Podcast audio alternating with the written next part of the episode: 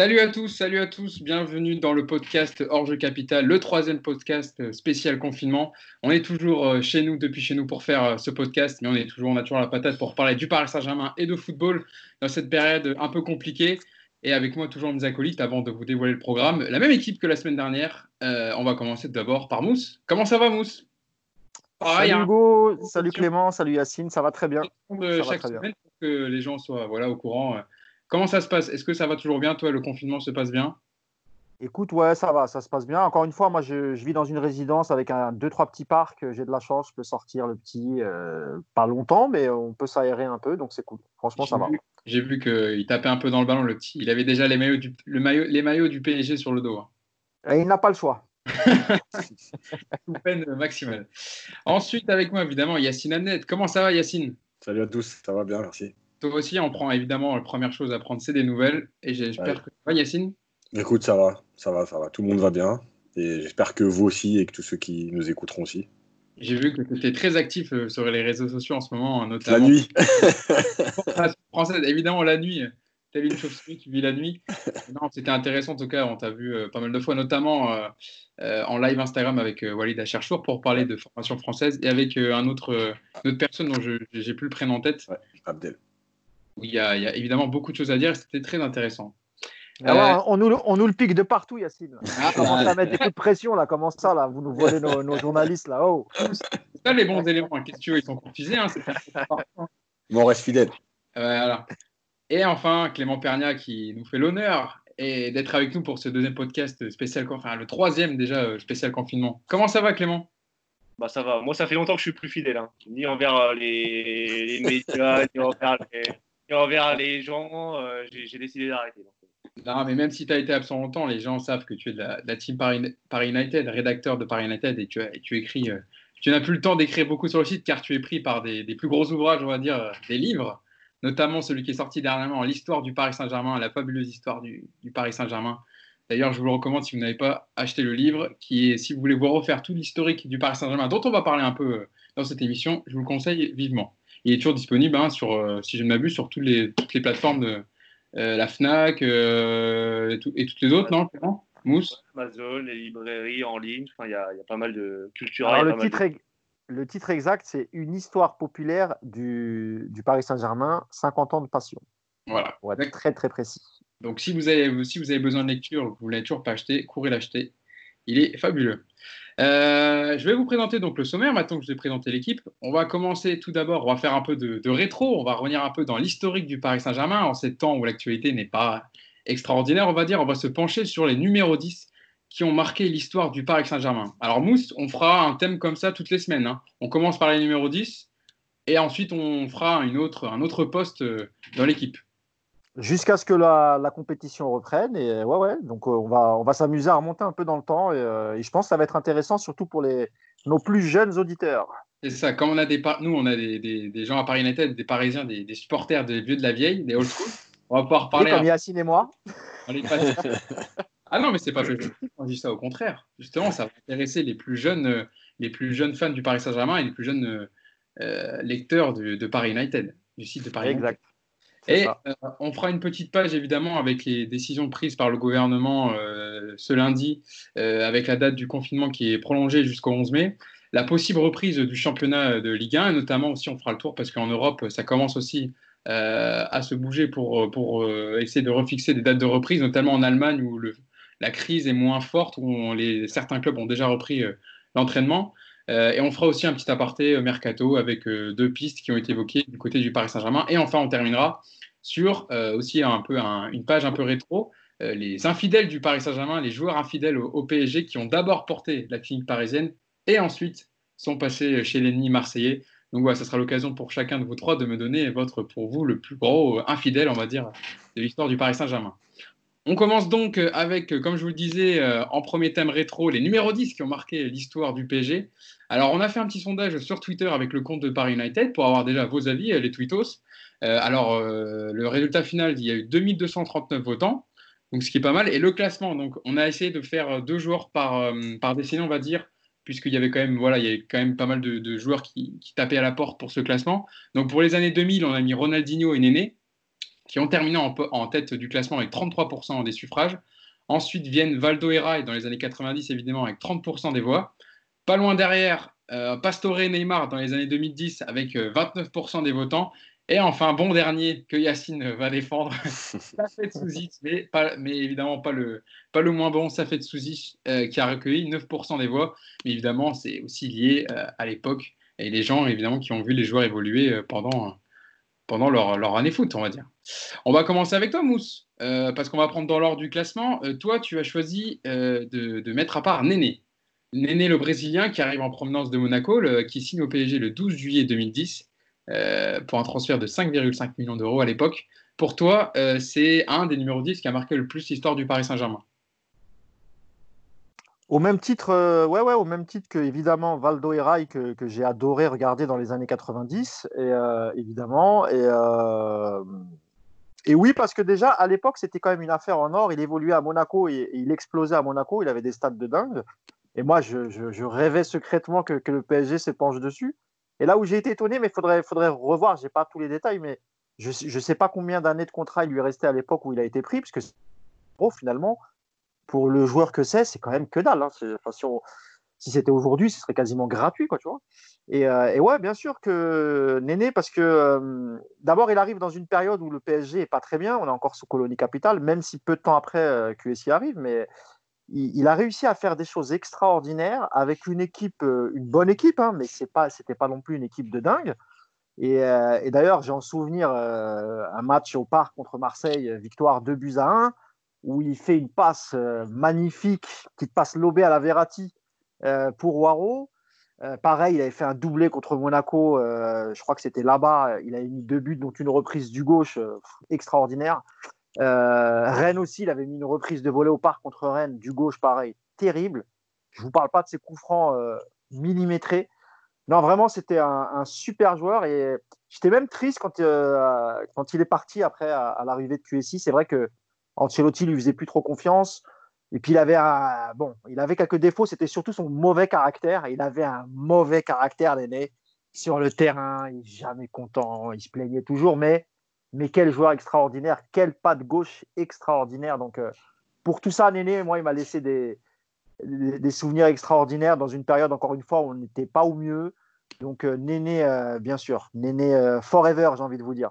Il, voilà. avait, il avait, pris d'ailleurs le numéro 10 après, à partir du match Red PSG, début février 2011 quand Stéphane Cessignon était parti à Sunderland, parce que comme on parle des numéros 10, mais évidemment aussi mm. dans, dans, le maillot, il avait laissé son ancien numéro le 19 et pris le numéro 10. Euh, quand, euh, voilà, pour, euh, avec la ferme intention, on va dire, de perpétuer la, réussite des numéros 10 brésiliens au PSG avec Rai et Ronaldinho notamment. Et c'est vrai, comme tu le disais, Mousse, c'est à partir de quand le, QSI est arrivé au Paris Saint-Germain et sous, sous la manette, sous la houlette de, de Carlo Ancelotti, que ça a commencé un peu à, dérouiller parce que Néné, c'était certes, on en parle en numéro 10, mais il a, plutôt eu ses belles années au PSG quand il jouait sur l'axe gauche. Il était plutôt sur l'aile. Et quand il a commencé à jouer en soutien de Ibrahimovic et Jerry Ménez, c'est là que ça a été un peu plus compliqué. Et aussi, il faut le dire, parce qu'il a concurrence avec les recrutements. Donc, quand les, dirigeants de QSI arrivent par l'intermédiaire Nasser Al-Khelaifi, où il y a 100 millions d'euros qui sont investis euh, dès l'été 2011 avec Ménez, Pastore, Matuidi, Gamero, Sissoko. Donc, ça faisait du monde, ça faisait de la concurrence pour, pour Néné. Et pour revenir à l'histoire du maillot, pareil, lui a dû abandonner le numéro 10 au profit d'Ibrahimovic, qui quand Ibrahimovic, euh, signe au PSG, le numéro est pris. Donc, il prend le numéro 18, Ibrahimovic. Il joue une saison avec. Et, euh, il finit par récupérer le, numéro 10 quand, quand, euh, quand Néné quitte, quitte le Paris Saint-Germain. C'est dommage parce que je ne sais pas si Yacine ou, Clément voulaient réagir dessus, mais Néné, il part un peu, on va dire, dans l'ombre parce qu'il décide de partir au mercato hivernal en 2013, début 2013. Ancelotti ne le prend même plus dans l'équipe, il s'entraîne plus, il rentre au Brésil pour pour les vacances de Noël pour être un peu avec sa famille parce que sa situation est compliquée. Et il part à Al Gharafa euh, euh, au Qatar, euh, qui est basé à Doha. ah oui, c'était c'est des petits arrangements avec le Qatar parce qu'il avait un gros salaire et, qu'il acceptait de partir sans faire de, trop de bruit, je pense. C'est dommage que ça soit fini en autre boudin parce que ça a été quand même un joueur important du PSG. Je sais pas si vous Clément. C'est hyper dur pour lui parce que pendant deux ans, en fait, il a porté le PSG complètement. il arrive en 2010 Ouais. ça, ou 2010. 2010, 2010. Euh, et euh, en fait, il, y a, y, a, y, a, y a, une période avant Néné, en fait, le, le, club jouait encore le maintien, jouait encore les, les, les, bas de tableau. Et les deux ans Néné, euh, fin de colonie capitale, le club remonte vraiment.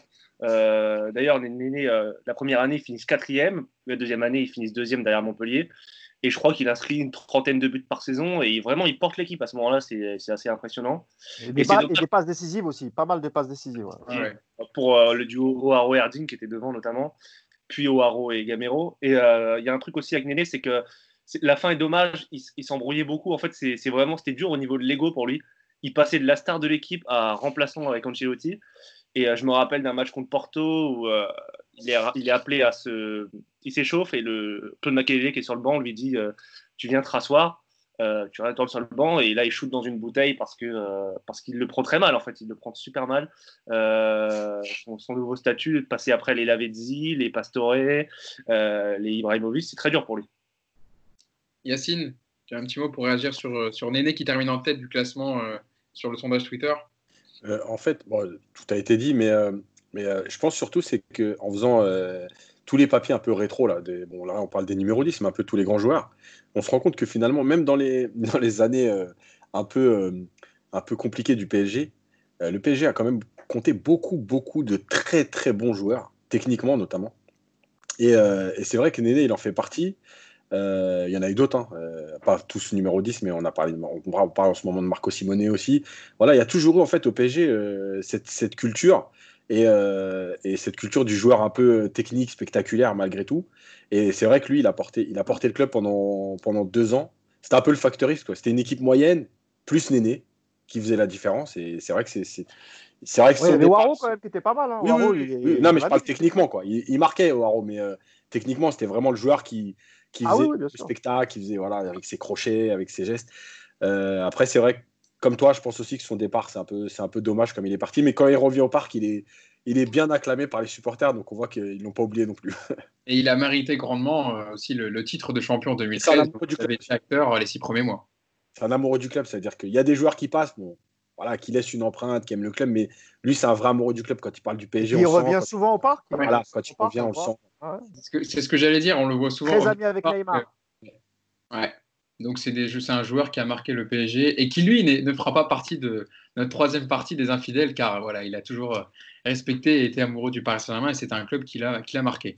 On va passer euh, à toi Clément qui a choisi en parlant de joueurs élégants comme parlait dont disait Yacine euh, qui sont passés par le club. Javier Pastore en fait également partie. Javier Pastore l'Argentin qui est passé sept saisons au club entre 2011 et 2018 El Flaco, qui arrivé en provenance de Palerme pour 42 millions d'euros. Euh, donc à, l'époque, c'est un record. Et euh, alors, je pense qu'il y a un côté romantique aussi qui fait qu'on adore Javier Pastore, mais évidemment, il ne faudra jamais occulter le fait qu'il a eu pas mal de blessures qui l'ont freiné. Mais il a fait évidemment de nombreux coups d'éclat et il nous a sorti plusieurs fois de, la mer, si je peux m'exprimer ainsi. Il nous a mis des beaux buts en Ligue des Champions. Ah ouais, Pastore, euh, je ne sais pas si vous vous souvenez, mais Cantona un jour a dit euh, c'est le plus beau joueur de la planète. Donc Cantona, on connaît ses phrases un peu, décalées, mais, euh, mais c'est vrai que Pastore au top de la forme, bah, c'est de l'art, c'est du génie. Déjà parce qu'il euh, y a le contexte aussi. Il arrive, euh, au début du projet QSI. Voilà, on est ambitieux, mais on ne sait pas trop encore, il n'y a pas vraiment de tête d'affiche. Et là, tu as un mec qui se pointe pour 42 millions d'euros. On n'avait jamais vu ça à Paris. On se dit, putain, c'est qui ce mec? Personne ne le connaît. Leonardo, il fout 42 millions d'euros là-dessus. On a un espoir incroyable. On se dit, putain, il doit être fou. Et il arrive, il est tout gringalé, il arrive pour, pour, son premier match au parc contre Brest, je crois. Et là, direct, il se passe un truc, c'est-à-dire qu'il touche le ballon et. Euh, je, crois, contre, je, crois, que c'est contre Valenciennes qui commence, il fait ses débuts. Euh. Ouais, mais son, ouais, son but, c'est contre Brest, alors son premier but, c'est contre Brest. Ouais. Et, euh, et, euh, et, en fait, quand il se touche le ballon, je sais pas comment décrire, mais il se passe un truc, en fait. Pastore, quand il est en forme, quand il touche le ballon, d'ailleurs, le, le, Parc des Princes, euh, quand, pour ceux qui, qui, vont au parc, ils l'ont senti les gens voulaient que Pastore ait le ballon parce que dans ses passes, il trouvait toujours la passe qui faisait, le décalage. Il trouvait toujours l'ouverture. Et s'il ne trouvait pas l'ouverture, c'est lui qui l'a créé. Donc euh, aujourd'hui, on a un mec comme Neymar, ça nous paraît, euh, ça nous paraît, c'est inhumain ce que fait Neymar. Mais avant, tu avais quand même Pastore qui était fou. Il euh, y a autre chose aussi avec Pastore qui, qui était top, c'était qu'il marquait dans les gros matchs. Pastore, il a, il a marqué le but décisif contre Lyon euh, face à Hugo dans le premier euh, PSG Lyon. Il a marqué bon, le but contre Chelsea, tout le monde le connaît, le but au New Camp euh, qui qualifie provisoirement le PSG. Pastore, dans les gros matchs, il a rarement déçu. Les seules fois où il avait du mal, c'était au Vélodrome parce que c'était trop agressif pour lui. Et d'ailleurs, il n'a jamais fait de gros matchs au stade Vélodrome, Pastore. Sauf là, ça passe pour Cavani en 2017 qui est, qui est lumineuse, en 2016 qui est lumineuse. Mais globalement, il, était chahuté là-bas. Sinon, sinon pour faire un petit aparté, il l'a toujours dit, même quand il arrive à Palerme, que le, foot européen l'avait un peu déstabilisé parce qu'évidemment, c'est un joueur élégant, qui n'est pas trop physique, qui est, un peu, qui est un peu fragile physiquement et il a eu du mal au début, à, même à Palerme en Italie, à se confronter aux joueurs européens qui ont évidemment du coffre euh, à revendre.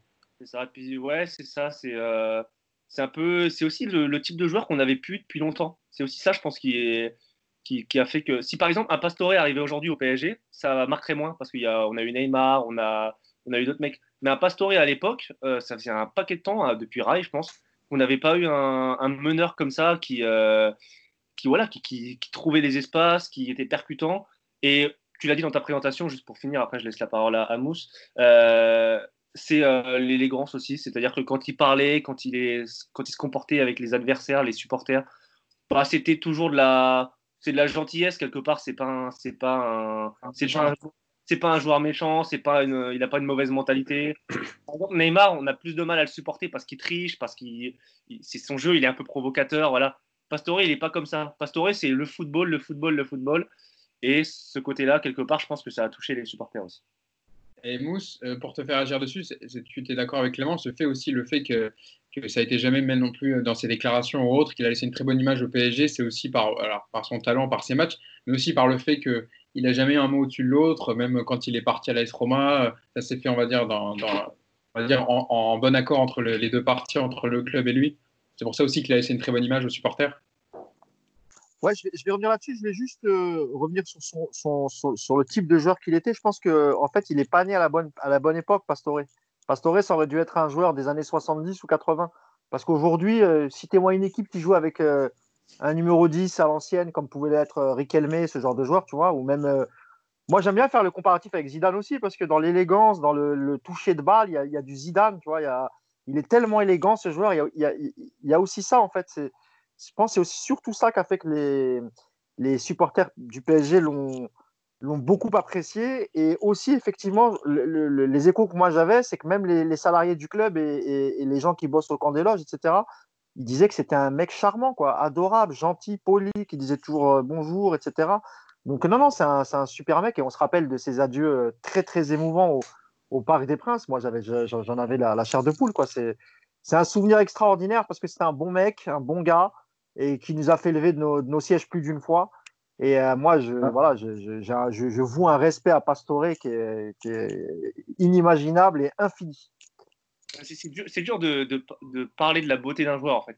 Pastore, c'est dur de le décrire parce que Pastore, ça se regarde, en fait c'est des, des, appels de balles, c'est des mouvements de corps, c'est des gestes avec le ballon, des. C'est presque de, la danse en fait. Ouais, c'est ça, c'est presque, c'est un peu, c'est voilà, c'est de l'esthétique et tout. Après, je vais, on parlait de Néné tout à l'heure. J'ai revu une passe décisive que lui avait fait Pastore avant son départ, pareil, hein, mais vraiment dans les pieds, dans la course, extraordinaire. Après, j'ai envie de, et je pense qu'on y viendra sur la thématique. Je pense que je, je, nuance un peu le score du sondage. Je pense qu'il y a beaucoup de, de gens qui ont voté euh, plus pour Neymar que pour Pastore, malheureusement. Malheureusement, c'est mon avis, évidemment. Et je pense que pour Néné, il y a aussi plus de gens qui ont voté pour Ronaldinho que pour Néné. Mais c'est mon avis personnel, je pense que. c'est, Évidemment, c'est plus les années, donc c'est quand même des gens qui ont vu les deux, si j'imagine, ils ont voté pour, pour l'un. Yacine, ta réaction sur, euh, sur Aver Pastore qui finit euh, deuxième de ce classement? Euh, alors Pastore, bon déjà évidemment qu'il y a le but contre Chelsea parce que bah, il est juste exceptionnel, il fait tout tout seul. Mais, mais je rejoins un peu tout le monde, c'est-à-dire sur le toucher de balle, sur la façon de conduire le ballon, sur les passes. Moi, je, moi, je pense surtout que, euh, déjà, il faut savoir que Pastore, euh, quand il vient en France la première fois, c'est à Saint-Etienne et qu'il n'est pas retenu, alors que tout le monde pense que c'est un super joueur, qu'il n'est pas retenu parce qu'il n'a pas de gabarit. Donc, il ne le garde pas. Mais pourtant, tout le monde est unanime sur le fait que c'est un super joueur. Euh, la deuxième chose, c'est. C'est un ancien joueur de Saint-Etienne, et j'ai oublié son nom, mais qui est, très connu. un Argentin qui l'a conseillé. Non. Non, non, plus, encore plus ancien que qu'Omar da Fonseca. Un Argentin qui a joué. Ah, tu sais où? Tu sais en plus Non, Ardiles. Euh, Osvaldo, Osvaldo. Ardiles, ouais. Non, non, non, non, Piazza ou. ah non, tu parles de Piazza, toi. Exactement. Et je l'ai rencontré chez, euh, je l'ai rencontré au Volver avec notre ami euh, Carlos, qui me l'a présenté. Euh, et, on avait discuté. Et apparemment, c'est lui qui avait soufflé le nom à, la direction stéphanoise. Voilà, excuse-moi de t'avoir coupé. Il fait l'essai, il n'est pas pris, bref. c'est ça. Et, euh, c'est vrai que Pastore, il y a, y a, plein de choses, mais en fait, moi, je trouve que c'est. Alors, déjà, un joueur que, qu'on aime voir jouer de toute façon. on aime que son équipe gagne, mais on aime aussi aller voir ce genre de joueur. mais je trouve que c'est celui qui, qui détruit le plus la mode des statistiques, parce qu'en fait, Pastore, quand on regarde, ses statistiques, dans un match, il va rater 3 passes sur, euh, sur, sur 6, sur 7. C'est énorme. Mais en vérité, il tente 7 passes difficiles et les 4 qui passent, elles font très mal. Donc en fait, c'est quand euh, on est là à dire Ah, il a touché 103 ballons, il a réussi 97% de passes. Ok, super. Pastore, c'est vrai qu'il touche peut-être 100 ballons, il réussit 72% de passes. Mais par contre, ces 72%, c'est pour créer quelque chose. Et, euh, et moi, c'est ce que j'aime aussi dans le foot. C'est-à-dire que les joueurs qui font des passes latérales pour, pour pas perdre le ballon et avoir des stats, ça m'intéresse pas. Et lui, toutes les passes qu'on voit sur les passes décisives qu'il fait, comme l'a dit tout à Néné, mais plein d'autres, c'est toujours des passes qui sont, alors, qui sont efficaces, parce qu'elles sont décisives, mais qui sont belles dans des, dans des endroits où, personne ne, ne, pense le jeu, quoi. Donc c'est extraordinaire. Et après, effectivement, son comportement, euh, voilà, tout ça, je pense que c'est un joueur qui a marqué le club par son arrivée, parce que c'est la première grosse star de QSI, mais aussi par tout, tout ce qu'il a montré, euh, tout ce qu'il a montré sur le terrain. Il a été très classe avec Neymar à la signature. Il lui a laissé le numéro 10. mais bon, c'était pas un crève-cœur pour lui parce que son numéro petit, ça a toujours été le 27 et il était content. Il l'avait expliqué. Finalement, il a été aussi content de récupérer son numéro, mais il n'était pas obligé. Il l'a fait. Et je trouve ça plutôt cool pour un mec qui allait prendre sa place en plus. Donc, euh, donc c'est cool. Est-ce que vous pensez aussi que c'est le fait que ce soit, comme le disait un peu Yacine, un joueur avec un gabarit différent, donc on n'a pas l'habitude de voir en France, euh, qui est arrivé dans le championnat, et c'est aussi le fait qu'il ait marqué le, Paris Saint-Germain par, par sa gestuelle, par ses drilles, par ses passes parce que c'est un joueur qu'on voilà, qu'on, euh, dont on, ne privilégie pas le profil euh, Yacine dans la formation française. Des joueurs comme ça, c'est très vite mis de côté. Bah c'est, ce que je dis, c'est-à-dire qu'à la, à la formation, malheureusement, un joueur qui perd autant de ballons, on lui aurait dit à un moment donné, euh, c'est pas possible, toi tu dois pas perdre de ballons. Donc on, l'aurait, on l'aurait limité en fait dans son expression. Mais, mais pour revenir à l'élégance, il y a toujours quelque chose de. de les, chaque pays a un peu son histoire, sa culture. Et, euh, et, Pastore, en fait, il fait partie de, cette, de cette, caste des, joueurs qui sont euh, des danseurs de tango argentins. C'est-à-dire qu'il y a eu Rodondo, il y a eu euh, Pastore. Voilà, c'est des joueurs qui, qui, dansent avec le ballon, qui sont élégants, comme les Brésiliens, parfois proches de la samba, etc. Chaque pays a aussi cette, culture. Et les Argentins, ils ont formé beaucoup de joueurs un peu comme ça, lents.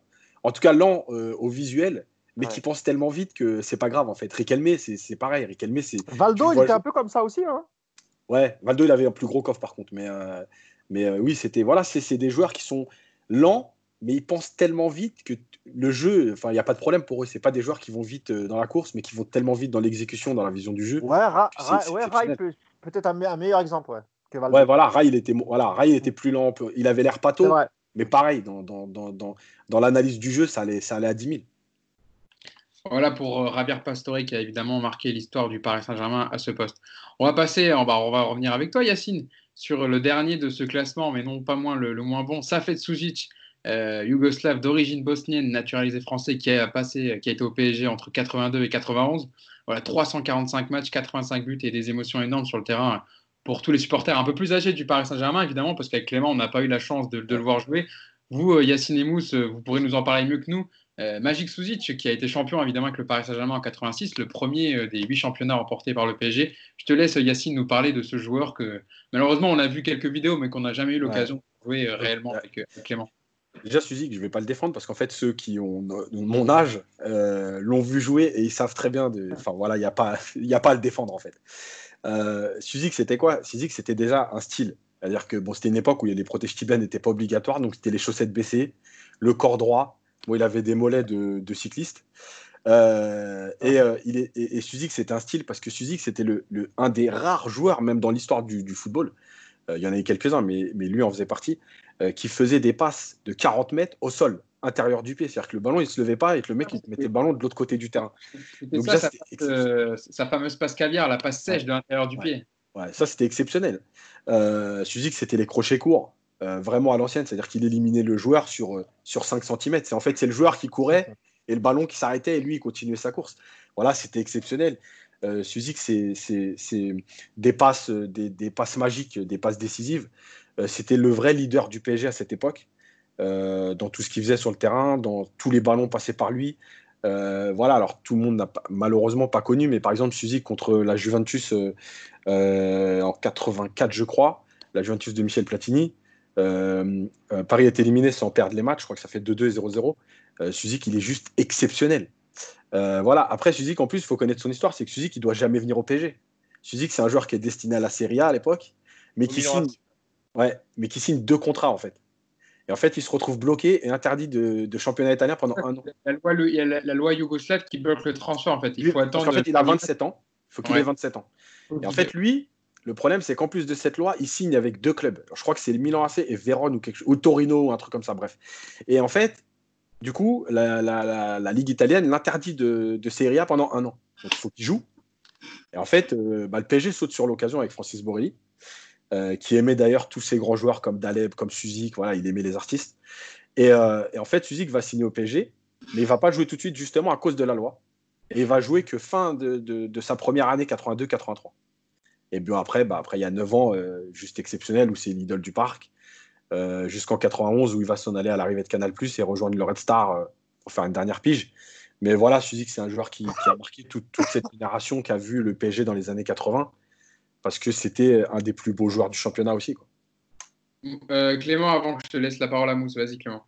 Bah, euh, déjà, c'est un crève-cœur qui n'est fait que 9% sur le sondage. Euh, moi, genre, ça me désole, mais, mais bon, on en parlera peut-être après. De quoi? Question de génération. Oui, bien sûr.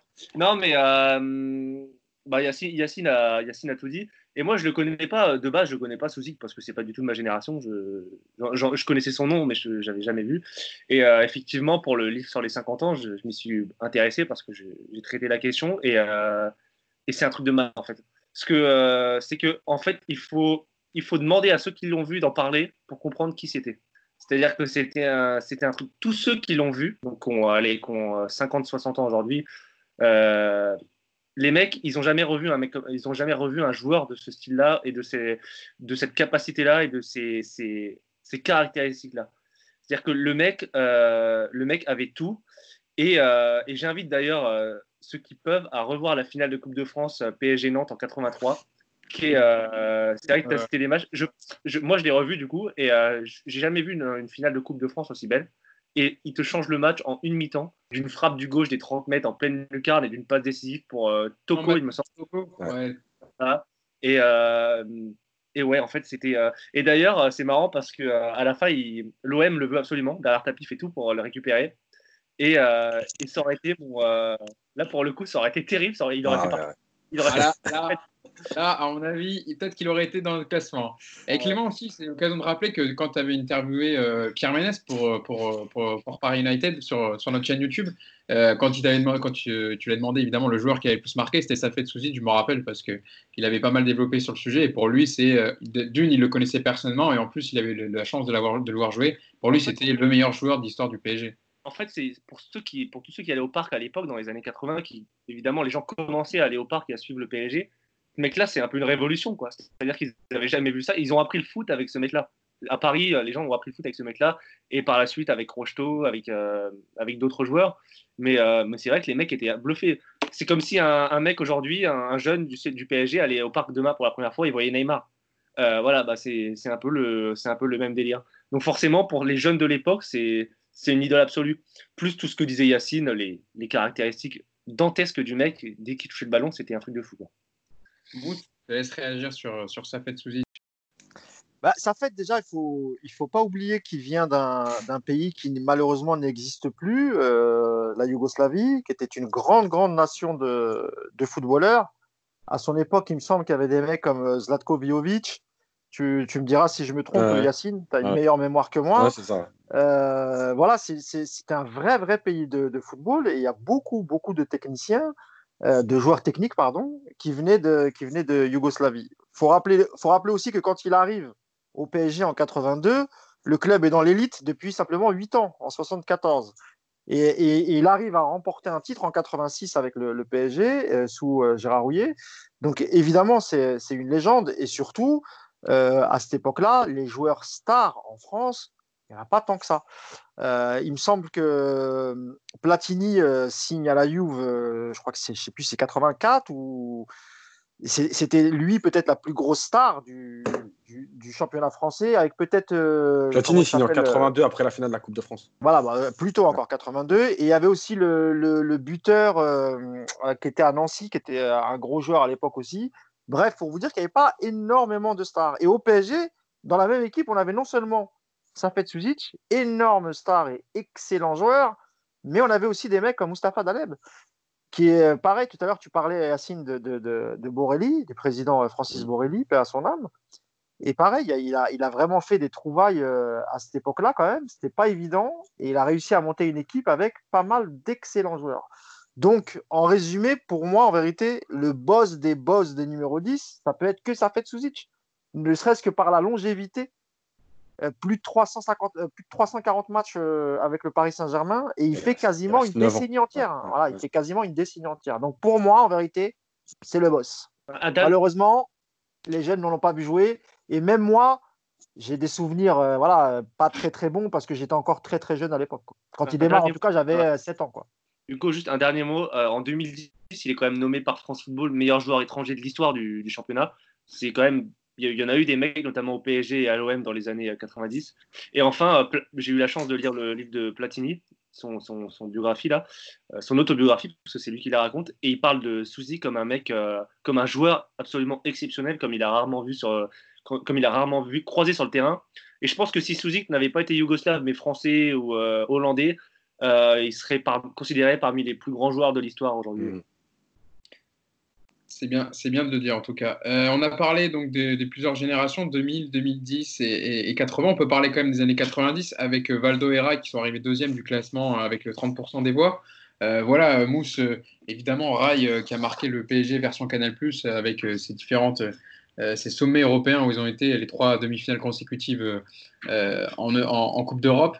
et puis évidemment, voilà, qui Rai qui reste, qui restera une idole au PSG. Euh, alors peut-être Valdo, voilà, évidemment un peu moins, mais Rai, qui même avec son départ où le stade, euh, le, Parc des Princes était aux couleurs euh, du Brésil pour voilà remercier Rai pour tout ce qu'il avait fait et contribué au Paris Saint-Germain. Évidemment que ça reste Rai qui, qui était aussi le, le demi-frère de Socrates, une légende du docteur Socrates, une légende au, Brésil, qui était son, son demi-frère. Il arrive en, 94, il me semble, Rai. Alors, les débuts, c'est pas trop ça. Hein. Il, a mis beaucoup de temps à s'adapter malgré tout. Euh, aucune expérience en Europe, donc il arrive directement du Brésil au, Paris Saint-Germain, qui avait déjà cette tradition de joueurs brésiliens.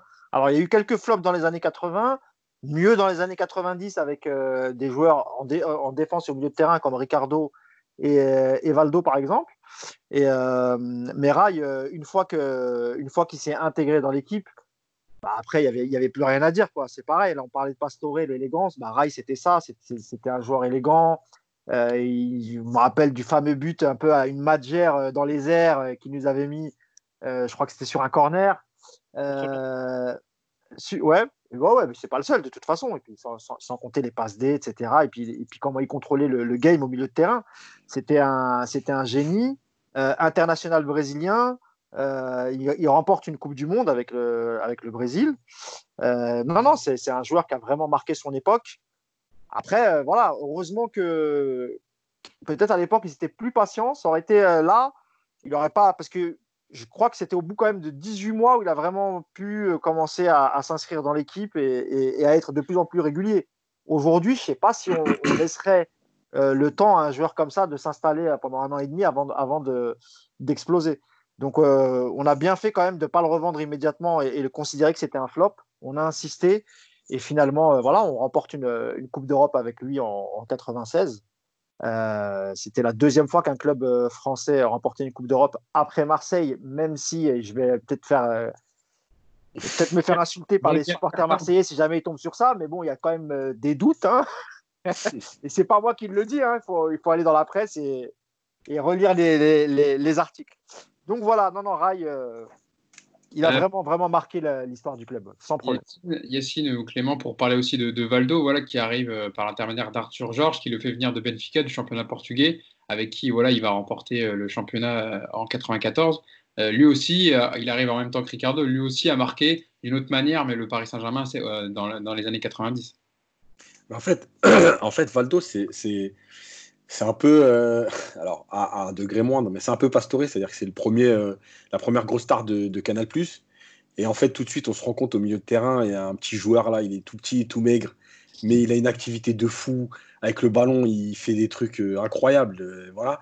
Et, et, puis il y a un truc en plus avec Valdo, c'est qu'il y a les coups de pied arrêtés, quoi. C'est-à-dire que Paris, pendant cette période-là, va marquer un nombre incalculable de buts. On avait, on avait des bons en défense. Hein. Aussi, mais il savait, il savait où mettre le ballon. Ouais. Et euh, d'ailleurs, le but du titre, c'est Ricardo sur un corner de Valdo. Euh, sur le but de Comboiré, c'est un coup franc de Valdo. Enfin voilà, on pourra en citer, on pourra citer plein.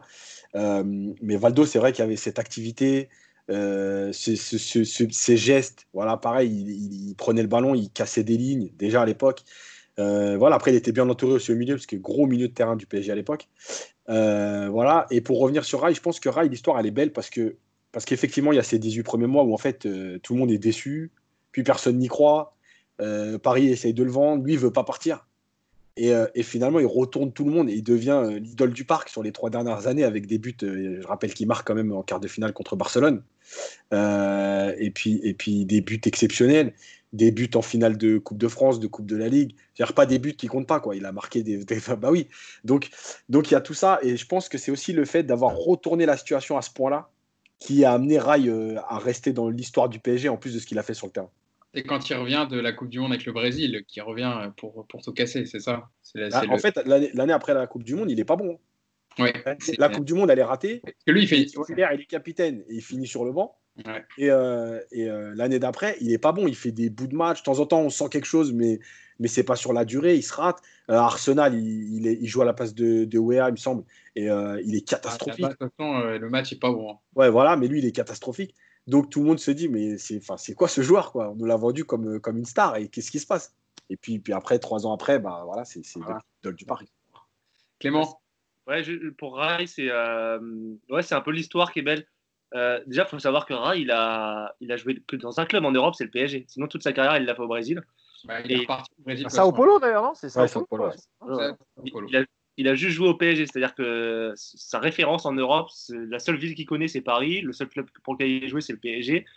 Et c'est vrai que l'histoire est belle parce que quand tu sais ça et que tu sais comment il a été accueilli les deux premières saisons au parc, il est sifflé quand même. Les gens ils disent c'est qui Stockard euh, faut, qu'il se barre, il a rien à faire, euh, machin. Euh, Deniso, croit en lui. Euh, d'ailleurs, il, le dit dans plusieurs interviews. Et, en fait, en plus, au-delà du joueur qui est incroyable, Yacine l'a dit, il y a le personnage aussi qui est attachant. C'est Rai, c'est un peu ce gros nounours qu'on aime, qu'on aime bien, qui est, tout doux, qui est tout sympa, qui est tout gentil. qui est un peu comme Pastore, qui est agréable avec la presse, avec les supporters. Bah, un peu cette mentalité sud-américaine de. Je pense qu'il est croyant aussi, il est une personne très gentille, etc. Euh, et, du coup, tout ce personnage-là, associé au retournement de situation qu'il a, a fait à partir de, la deuxième année au PSG, ça fait que le mec euh, a noué une histoire d'amour. Mais en fait, c'est un peu comme Cavani, je ne sais pas si vous, si vous avez l'analogie aussi. C'est que les premières saisons, Cavani, il est dans l'ombre de, Zlatan. D'ailleurs, euh, vous vous rappelez, Cavani, quand il arrive, il est comparé à la casette. Je ne sais pas si on se souvient en Ligue 1. ah ouais, non, je ne me rappelais pas de ça. je, préfère avoir effacé ça de ma mémoire. Voilà. Et euh, bah, bah, voilà, Cavani, au départ, c'était un bon attaquant, mais Et en fait, quand il, a, quand il a réussi à retourner le truc comme Rai, comme Rai l'a fait justement, et bah du coup, ça a accentué l'histoire d'amour avec les, mm. avec les supporters. Et, euh, et le point d'orgue, c'est son départ devant le virage Auteuil qui est, qui est juste magnifique. Et d'ailleurs, il a fait quelques déclarations euh, récemment, Rai, sur le fait qu'il pourrait un jour venir dans l'organigramme du club, Mousse, il me semble. Ouais, il y avait, à l'époque où même quand euh, je crois Leonardo était parti, il y avait eu des tractations, mais ça n'avait pas abouti. Après, le métier de directeur sportif, c'est enfin le, le, poste de directeur sportif, pardon, c'est un vrai métier. Hein. C'est, enfin, moi, j'adore Rai, mais je, ne sais pas que le sais pas si, euh, voilà, je, sais pas si on l'a vu, on l'a vu avec l'œil vert. Hein. Voilà. Voilà, voilà. J'allais le citer, mais tu, m'as devancé. Donc, euh, il suffit pas d'avoir un nom et d'avoir eu une carrière. C'est un métier. Alors, par contre, sur le réseau au Brésil, ça aurait été un avantage terrible. Il est tout le temps là-bas, il est de Sao Paulo, il a des attaches avec les clubs de Sao Paulo, donc euh, effectivement. Après, euh, aujourd'hui, c'est peut-être un peu plus difficile. Et je voulais aussi revenir sur un aspect de sa personnalité qui est rare chez les footballeurs, c'est que c'était un intellectuel aussi, Rai, tout comme son frère d'ailleurs, euh, son demi-frère Socrates. Et il y en a un peu dans le football. Docteur Socrates. Voilà, docteur Socrates, je l'avais dit au début, évidemment. Mais c'est vrai que des, profils comme ça, dans le foot, il y en a très très peu. Et lui, c'était un mec qui s'intéressait à tout, qui lisait, euh, qui était cultivé, qui, allait dans les musées, etc. etc. Donc, euh, c'était à souligner aussi.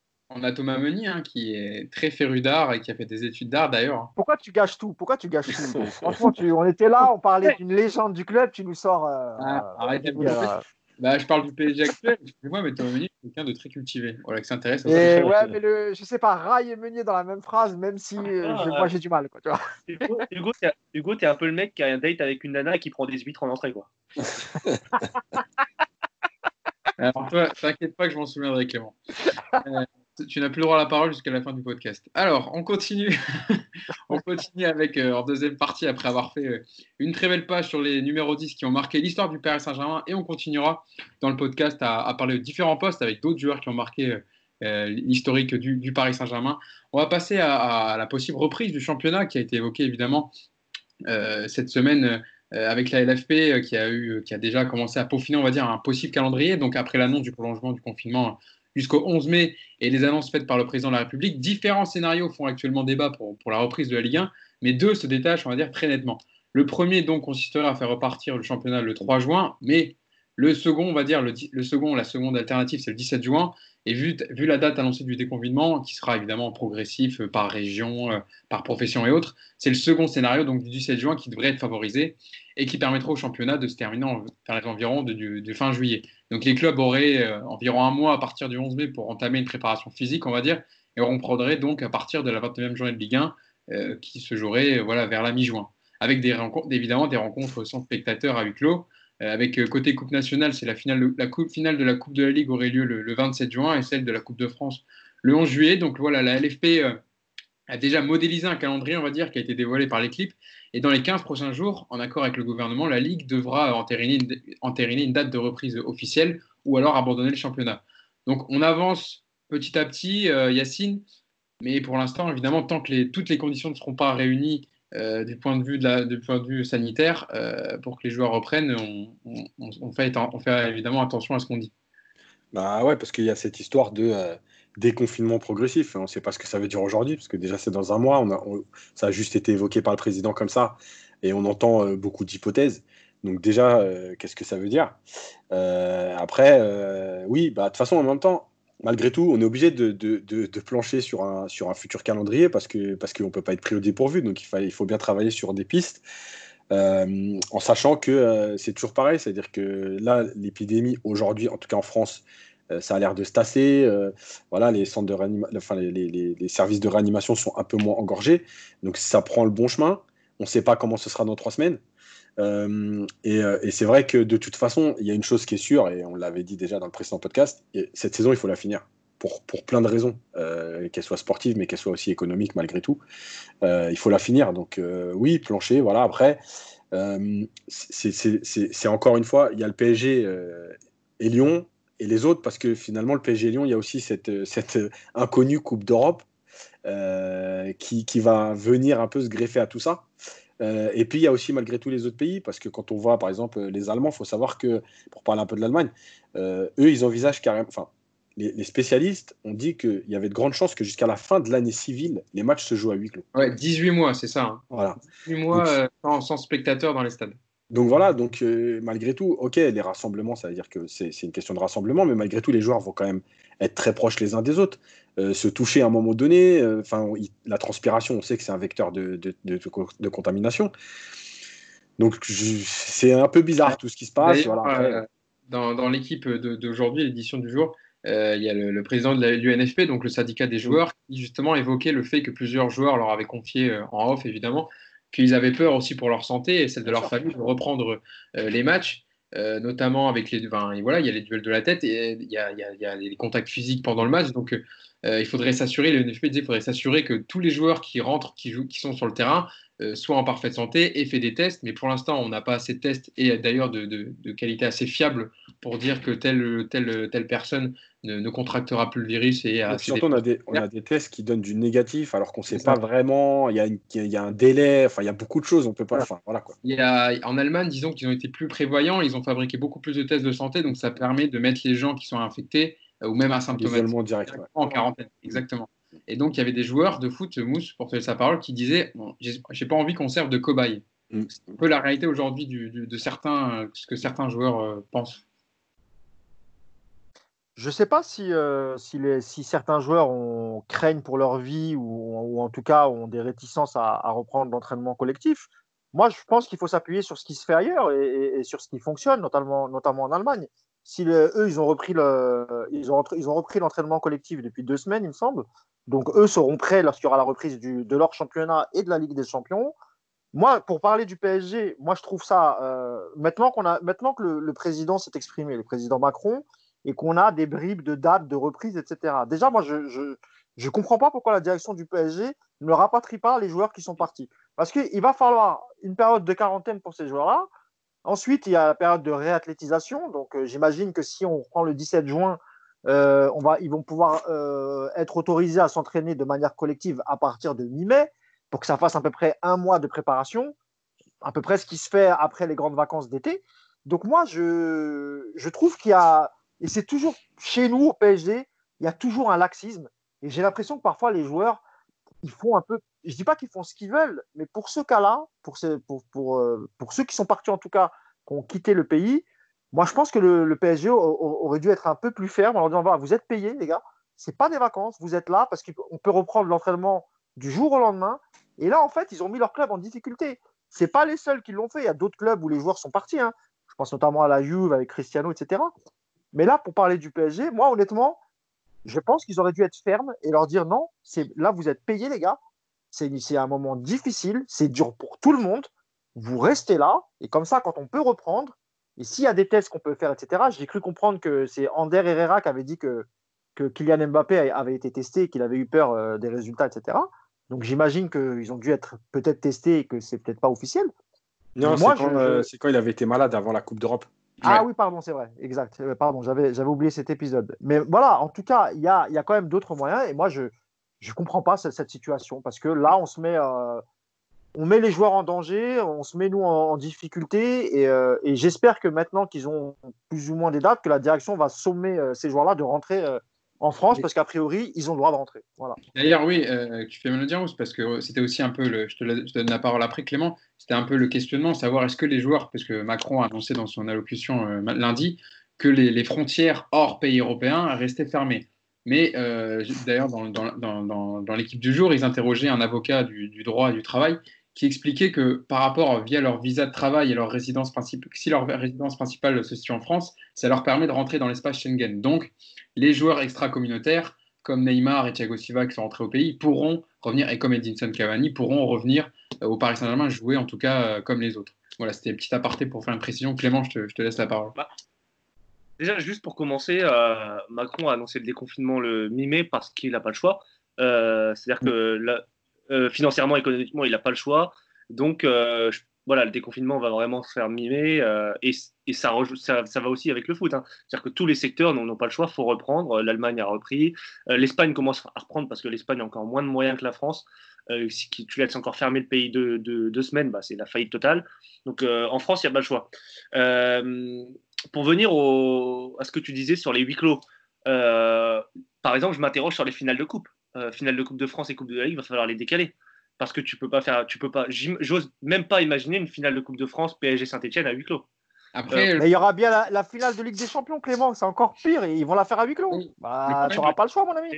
C'est justement, c'est justement ce que, ce que je voulais dire, c'est que à partir du moment où tu prévois la tenue du Tour de France pour fin août euh, et toute la durée de septembre, tu décales les deux finales, notamment la, dernière finale de l'histoire de la Coupe de la Ligue, au mois de, au fin août, début, durant septembre.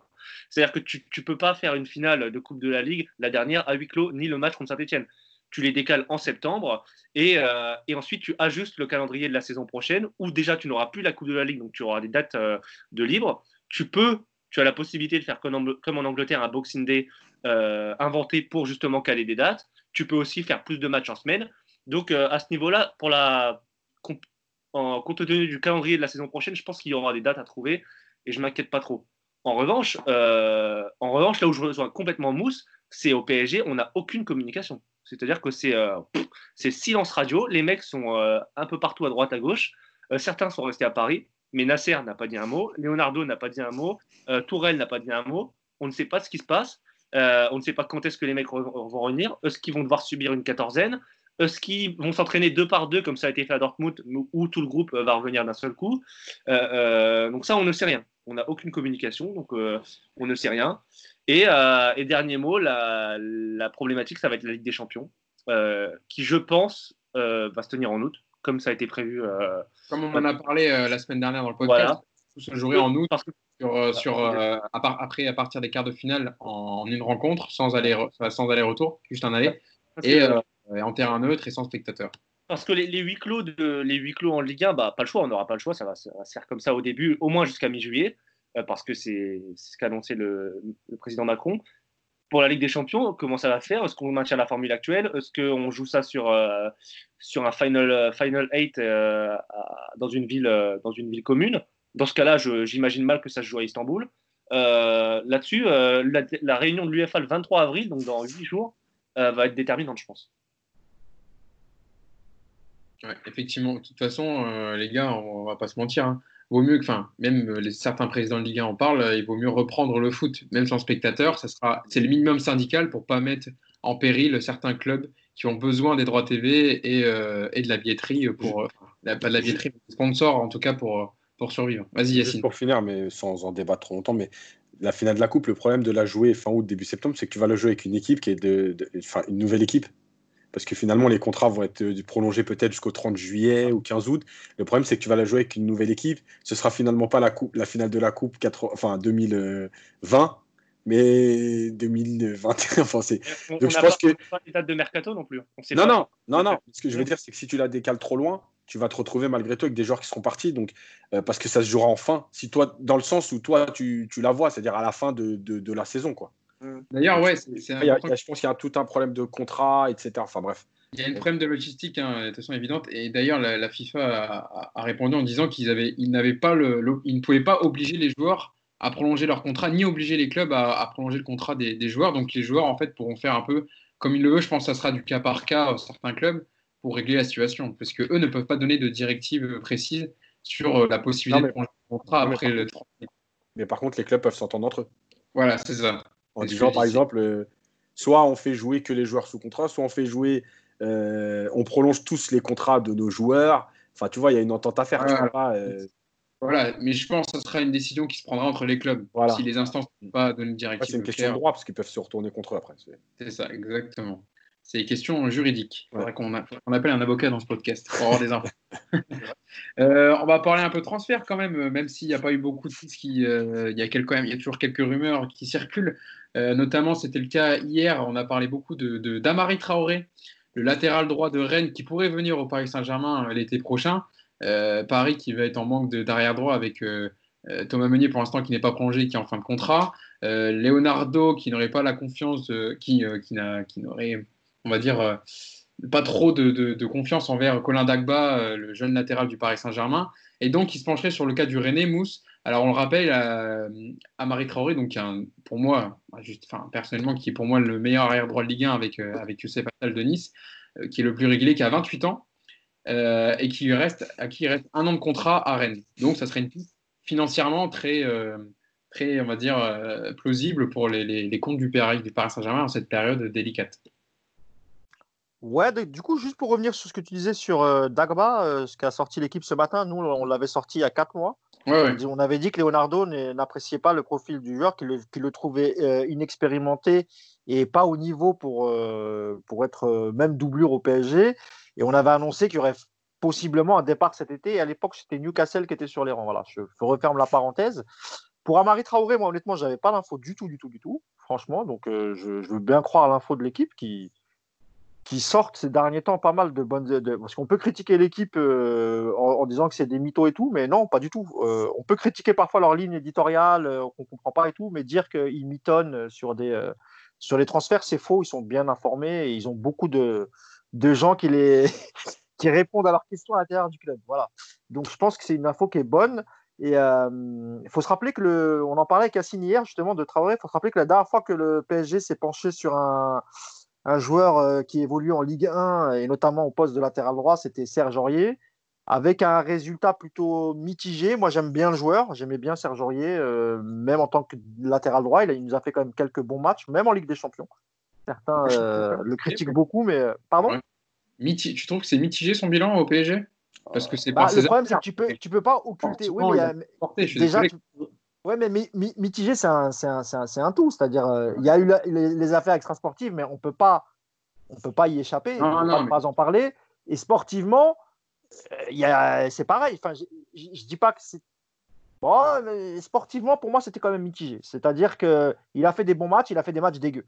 Donc euh, voilà, je pense que le, le bon terme. Mais moi, j'appréciais le joueur hein, malgré tout. Hein, je, voilà. Et donc là, on se met sur un, un profil qui est un peu semblable, je trouve, pas cher et moi, je trouve que c'est une bonne idée de, de, de, se pencher sur les, les joueurs de Ligue 1 euh, à fort potentiel, même si lui, il a 27 ans. Mais ce que je veux dire par là, c'est que. 28 ans. 28 ans, pardon. Ce que je veux dire par là, c'est que si le PSG ne le prend pas, tu peux être assuré qu'il finira dans un. Peut-être un, un, club top 5 de, de première ligue ou pourquoi pas euh, dans un club peut-être même en, en, Allemagne, etc. Donc euh, moi, je connais pas très bien le joueur. Je vais les, plutôt laisser Yacine en parler. Mais en tout cas, euh, c'est pas une mauvaise idée. Euh, c'est vrai que Mousse le disait, euh, Yacine, euh, c'est un, un, très bon joueur de Ligue 1 qui est très régulier, qui a fait des, des bonnes performances, notamment quand il était venu au parc contre, contre, enfin, contre le PSG où il avait fait bonne impression. Même le match aller d'ailleurs où PSG avait, avait, perdu, avait perdu le match, on se rappelle, avec ce but de. C'est sur une passe d'Edardo Camavinga où il avait un peu explosé en Ligue 1. Euh, Amari Traoré, ça serait une bonne piste à droite, du compte tenu de, fait qu'ils connaissent bien le championnat, qu'il lui reste un contrat, euh, que ce soit un joueur assez régulier et en plus performant euh, Ouais, c'est une bonne piste. Alors, c'est toujours pareil, dans les transferts, il y, a, plein de critères à prendre en compte. C'est pas juste un joueur euh, comme ça. C'est D'ailleurs, l'info qui sort dans l'équipe, c'est Leonardo l'envisage comme un numéro 2, voire un bis c'est pas vraiment pour venir comme titulaire. Mmh. Euh, ça veut dire que. Ah, parce qu'on rappelle qu'il avait aussi, il était un peu sur euh, Descheglio et aussi euh, celui qui, qui joue à la Lazio, mais je pense que pour celui de la Lazio, dont j'ai oublié le nom, c'est surtout parce que c'est le pote de SMS, Sergei Milinkovic-Savic. Et je pense qu'il veut boucler histoire de se dire voilà, je vous prends tous les deux comme ça, etc., etc. Donc ce serait une opération à peu près à 100 millions d'euros pour récupérer Savic et euh, ou je sais plus comment il s'appelle l'autre. Euh, et en fait, le truc, c'est que euh, aujourd'hui, le problème d'Amari Traoré, c'est qu'il n'y a pas de certitude sur. Il a fait que des matchs d'Europa League et des matchs de Ligue 1. donc voilà, c'est pas pas le joueur dont tu te dis ouais, ok, il a, il a des références et on sait qu'on peut s'appuyer là-dessus. La deuxième chose, c'est que 28 ans, c'est le bon âge pour un joueur, mais en même temps, pour un joueur qui, qui, qui, qui commence à prouver, on va dire, c'est un peu tard déjà. Euh, et puis, c'est toujours pareil, c'est que euh, pour comparer à Atal, par exemple, c'est pas du tout le même profil, mais, euh, mais par rapport à l'âge et par rapport au prix du transfert, c'est toujours, tu te dis, est-ce que je mets 15 millions sur un joueur que je vais sûrement pas revendre, ou est-ce que je mets 35 sur un joueur à fort potentiel qui est très jeune et qui peut avoir une, plus-value dans deux ou trois ans?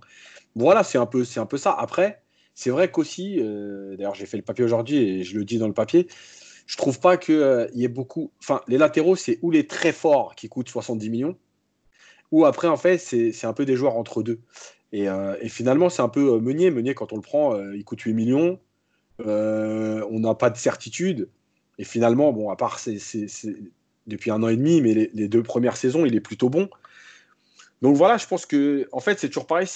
Pour moi, c'est une bonne idée en sachant qui va être avec lui. Voilà. Si c'est Dagba la doublure, c'est pas une bonne idée.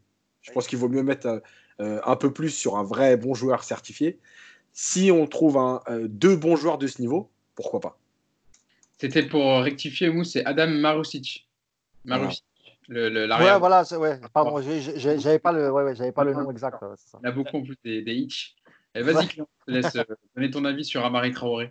Non, bah déjà, tout a, été, tout a été dit quasiment. Juste, moi, ce que je signale, c'est que ça dépend qu'est-ce qu'on veut faire avec le poste de latéral droit au PSG. Aujourd'hui, on a, on a mené carrière en fin de contrat, on a, et on a Dagba qui va arriver, et on a aussi Kerrer, Thilo Kerrer, qui potentiellement va être considéré comme un défenseur droit au PSG. À un moment donné, ses gros matchs et ses titularisations sont au poste de latéral droit ces derniers mois. Euh, donc, à un moment donné, il va être considéré comme un défenseur droit. Donc, soit on prend, euh, soit on, on, laisse Dagba défenseur droit, on oublie Kerrer, et dans ce cas-là, il faut une pointure aux côtés Dagba parce que je ne vois pas euh, Traoré arriver en, pointure face à Dagba, soit tu te dis, tu te dis qu'Herrera est un arrière droit et tu as déjà deux arrière droits. Dans tous les cas, je ne crois pas trop à la piste Traoré parce que justement, comme le disait Yacine, il n'arrive pas, il pas en, en fait, il faudrait qu'il arrive en numéro 2. Et pour qu'il arrive en numéro 2, il faut qu'il y ait une pointure déjà. Et d'ailleurs, dans, le, papier, ils disent, euh, le papier hier dans l'équipe, ils disent qu'il aurait, Leonardo lui aura assuré qu'il aurait du temps de jeu, parce qu'évidemment, il y a beaucoup de matchs à disputer. Et on le sait, on l'a bien vu, on le voit depuis que, on va dire, Serge Aurier est parti. Le poste de latéral droit n'a jamais été définitivement pris par un joueur. Ça a beaucoup tâtonné. Donc, euh, c'est vrai qu'il y a, et en tout cas, il le sait. En plus, je pense à Marie Traoré. S'il y a vraiment une place à se faire au PSG, c'est au poste d'arrière droit. Vas-y, Mousse. Euh, ouais, mais enfin, moi, pour moi, il peut peut pas, peut pas prétendre, pardon, à, un poste de titulaire, quoi. Ça, c'est pas possible. Et puis, ce que je voulais ajouter, c'est ce qu'on se disait le podcast d'avant, c'est tout dépend aussi du coach que tu fais venir. Alors, on sait que Leonardo veut absolument faire Allegri. Euh, on sait aussi qu'il avait déjà tenté de ramener Descheglio cet hiver, et c'est Descheglio, c'est un joueur euh, qui était, il me semble, au Milan AC et, euh, que Allegri avait fait venir déjà à l'époque à la Juve. Donc, est-ce qu'il n'a pas dans l'idée de faire venir Descheglio pour être titulaire au poste de latéral droit, même si c'est un, joueur qui est polyvalent, et peut-être à ce moment-là faire, euh, faire Traoré euh, pour, être, à doublure et, effectivement jouer les matchs post-Ligue des Champions ou bien avant la Ligue des Champions, jouer les matchs de coupe, etc c'est une possibilité. Et je pense qu'un joueur comme Traoré, euh, si on lui garantit un minimum de temps de jeu, il vient en courant à Paris. Hein. Il n'y a pas de problème. Hein. Tu t'entraînes avec euh, un effectif qualitatif, avec peut-être un, grand coach qui va arriver. Donc, euh, moi, je pense que ça peut, faire, être une bonne affaire. Et pour Rennes, qui récupérait 15 millions sur un joueur à qui il reste un an de contrat, et pour le PSG, parce que en termes de salaire, un mec comme Traoré, il ne va pas exiger, ou en tout cas, il ne pourra pas prétendre à des salaires fous. Euh, on rappelle qu'on est dans une année difficile et qu'économiquement parlant, évidemment, il faut essayer de faire des bonnes affaires. C'est ça, c'est aussi lié à la crise sanitaire qui va beaucoup compliquer euh, euh, la, gestion du marché des transferts, parce qu'évidemment, les clubs vont être impactés et il n'y aura pas et aussi parce que Clément ou Yacine l'a dit tout à l'heure, il avait fait une très très bonne impression au parc contre le.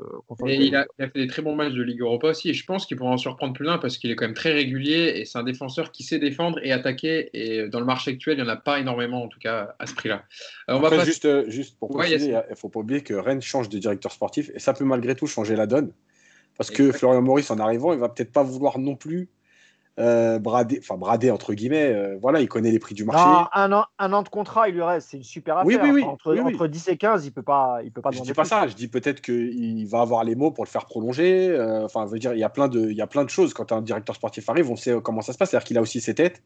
Et peut-être que Traoré, ça va faire partie des joueurs qui va vouloir. Et puis Traoré peut, peut, aussi avoir une proposition financièrement parlant meilleure mmh, dans mmh. un club moins huppé, par exemple de première ligue, parce que c'est la spécialité des clubs anglais, ça.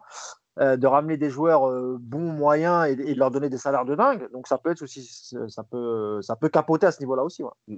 Et c'est vrai que tu as raison de, souligner, euh, Yacine, Florent Muris, voilà, qui, vient en provenance de Lyon, qui va gérer, qui va devenir directeur sportif, donc qui, qui upgrade au niveau du poste. Qui, pourrait être remplacé par le directeur sportif des féminines actuelles, Bruno Chéroux, du PSG. Un Info sorti par nos collègues d'RMC. Ouais. ouais, on a fait un article dessus d'ailleurs sur le site de PU. Donc, si les gens veulent aller se renseigner sur la situation, c'est vrai qu'il fait partie d'une liste de, quatre, euh, de quatre potentielles euh, mm. personnes pour reprendre le poste de, Florent Maurice. Euh, rapidement, Mousse, sur, sur la rumeur aussi, on a vu circuler sur André Onana, le gardien camerounais de, de l'Ajax Amsterdam, qui s'est révélé, on va dire, l'année dernière, on va dire, après le parcours en Ligue des Champions de l'Ajax et même dans son championnat national, qui a fait un excellent, une excellente saison, qui est produit, pur produit de la Masia, qui a été formé au FC Barcelone. On parle de lui, voilà, qui a, il a 24 ans, on dit que ça pourrait être une piste envisagée. Est-ce que pour toi, c'est une info euh, crédible? Euh, Est-ce que c'est impertinent de mettre quelqu'un dans les pattes de Kyler Navas, malgré le fait qu'il ait 33 ans? Qu'est-ce que tu en penses, toi? Bah, Déjà, il faut rappeler que quand euh, l'équipe sort cette info, il, stipule que c'est le joueur qui est intéressé par le challenge parisien et non pas le contraire. Donc déjà, il faut, il faut remettre les choses à, l'endroit. deuxième chose, il a été approché l'été dernier au Nana avant qu'on fasse Kyler Navas, il était en balance déjà avec Kyler Navas. Il faut savoir que Antero Henrique avait rencontré ses, euh, représentants euh, peu, de temps, peu, de temps avant que, avant peu de temps avant l'arrivée pardon, de, Leonardo. Et euh, donc, Kyler Navas, c'est Antero Henrique qui le boucle on, va dire, qui boucle les négociations, et c'est Leonardo qui le fait signer. Mais à l'époque, c'est vrai que Antero Henrique avait approché Onana, qui sortait d'une très très bonne saison avec l'Ajax, notamment en, Ligue des Champions. Moi, j'y crois pas pour une seule raison. moi, je sais que Leonardo veut absolument attirer Donnarumma du Milan AC, à qui lui aussi il reste un an de contrat et que si euh, il et comme il refuse de prolonger avec le Milan, euh, le Milan n'aura pas d'autre choix que de le vendre euh, s'il veut récupérer un peu d'oseille. Donc, je pense que c'est possible que Donnarumma vienne au prochain mercato, qu'il accepte un rôle de doublure encore une saison, et peut-être qu'il prendrait la place de Kaeler Navas, qui est en fin de contrat, je crois, lui, en 2023, il me semble, parce qu'il a signé 4 ans. Euh, et, donc voilà, c'est possible parce qu'il est encore très jeune, Donnarumma. Et c'est pour ça que moi, je ne crois pas du tout à la, piste Onana. Parce que mettre, 35 millions d'euros sur un, sur un gardien euh, et lui faire accepter. Euh, alors, c'est peut-être le même cas que Donnarumma, mais je ne pense pas que. Je pense pas que Onana accepte d'être doublure tout de suite, contrairement à, à Donnarumma. Vous avez un commentaire à faire sur, sur le joueur Yacine C'est un super gardien, moi j'adore. Euh, il arrive juste un an trop tard.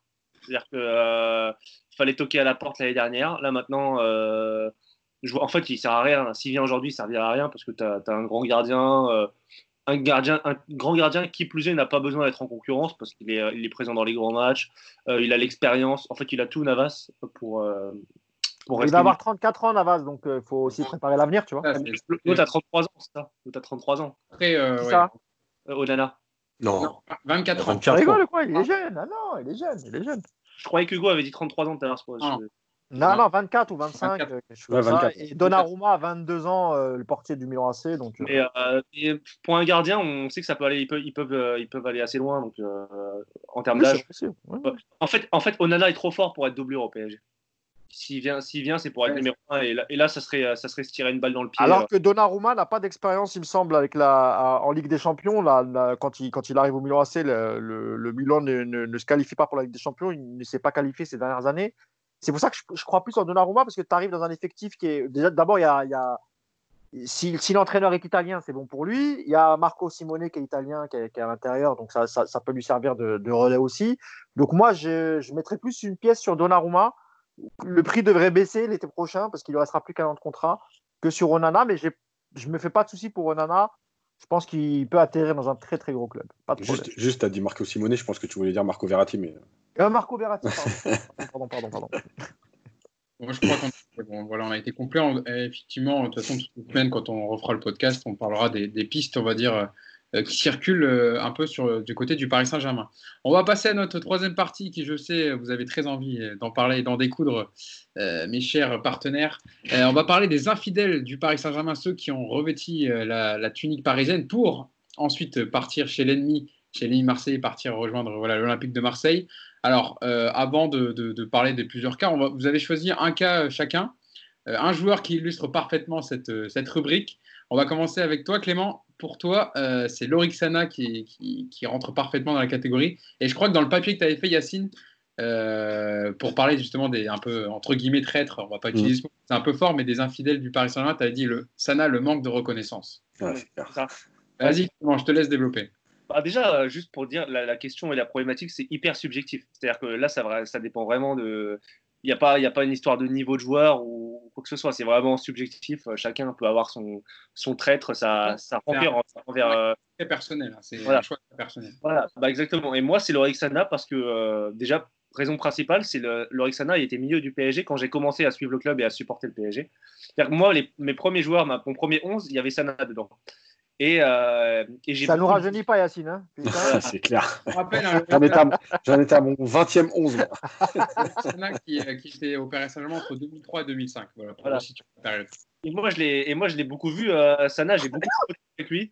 J'ai plein de photos, d'autographes de sa part parce que j'allais au camp des loges et c'était, euh, c'était son époque. Et, et moi, j'adorais ce mec-là. Il était sympa. Tu les as brûlés depuis, j'espère Non, non, non, je les ai gardés. Et, et, dès que je les revois, ça me fait mal au cœur. Voilà, c'est un, c'est un mec qui était sympa avec nous. En plus, et voilà, c'est l'un de mes premiers mes joueurs que j'aimais bien. Et, euh, et quand j'ai vu partir à Marseille, euh, j'étais fou. En plus, quand t'es gosse et que, tu, et que tu commences à supporter le PSG, bah, l'OM, euh, t'es pas rationnel en fait. L'OM, tu détestes. C'est-à-dire que même si l'OM joue bien, tu vas dire qu'ils sont nuls. Même si leur maillot il est beau, tu vas dire qu'il est moche. Euh, en fait, tu, tu réfléchis pas. L'OM, c'est vraiment tout ce qu'il y a de pire. Et moi, quand il est parti à Marseille, euh, j'ai pété un câble.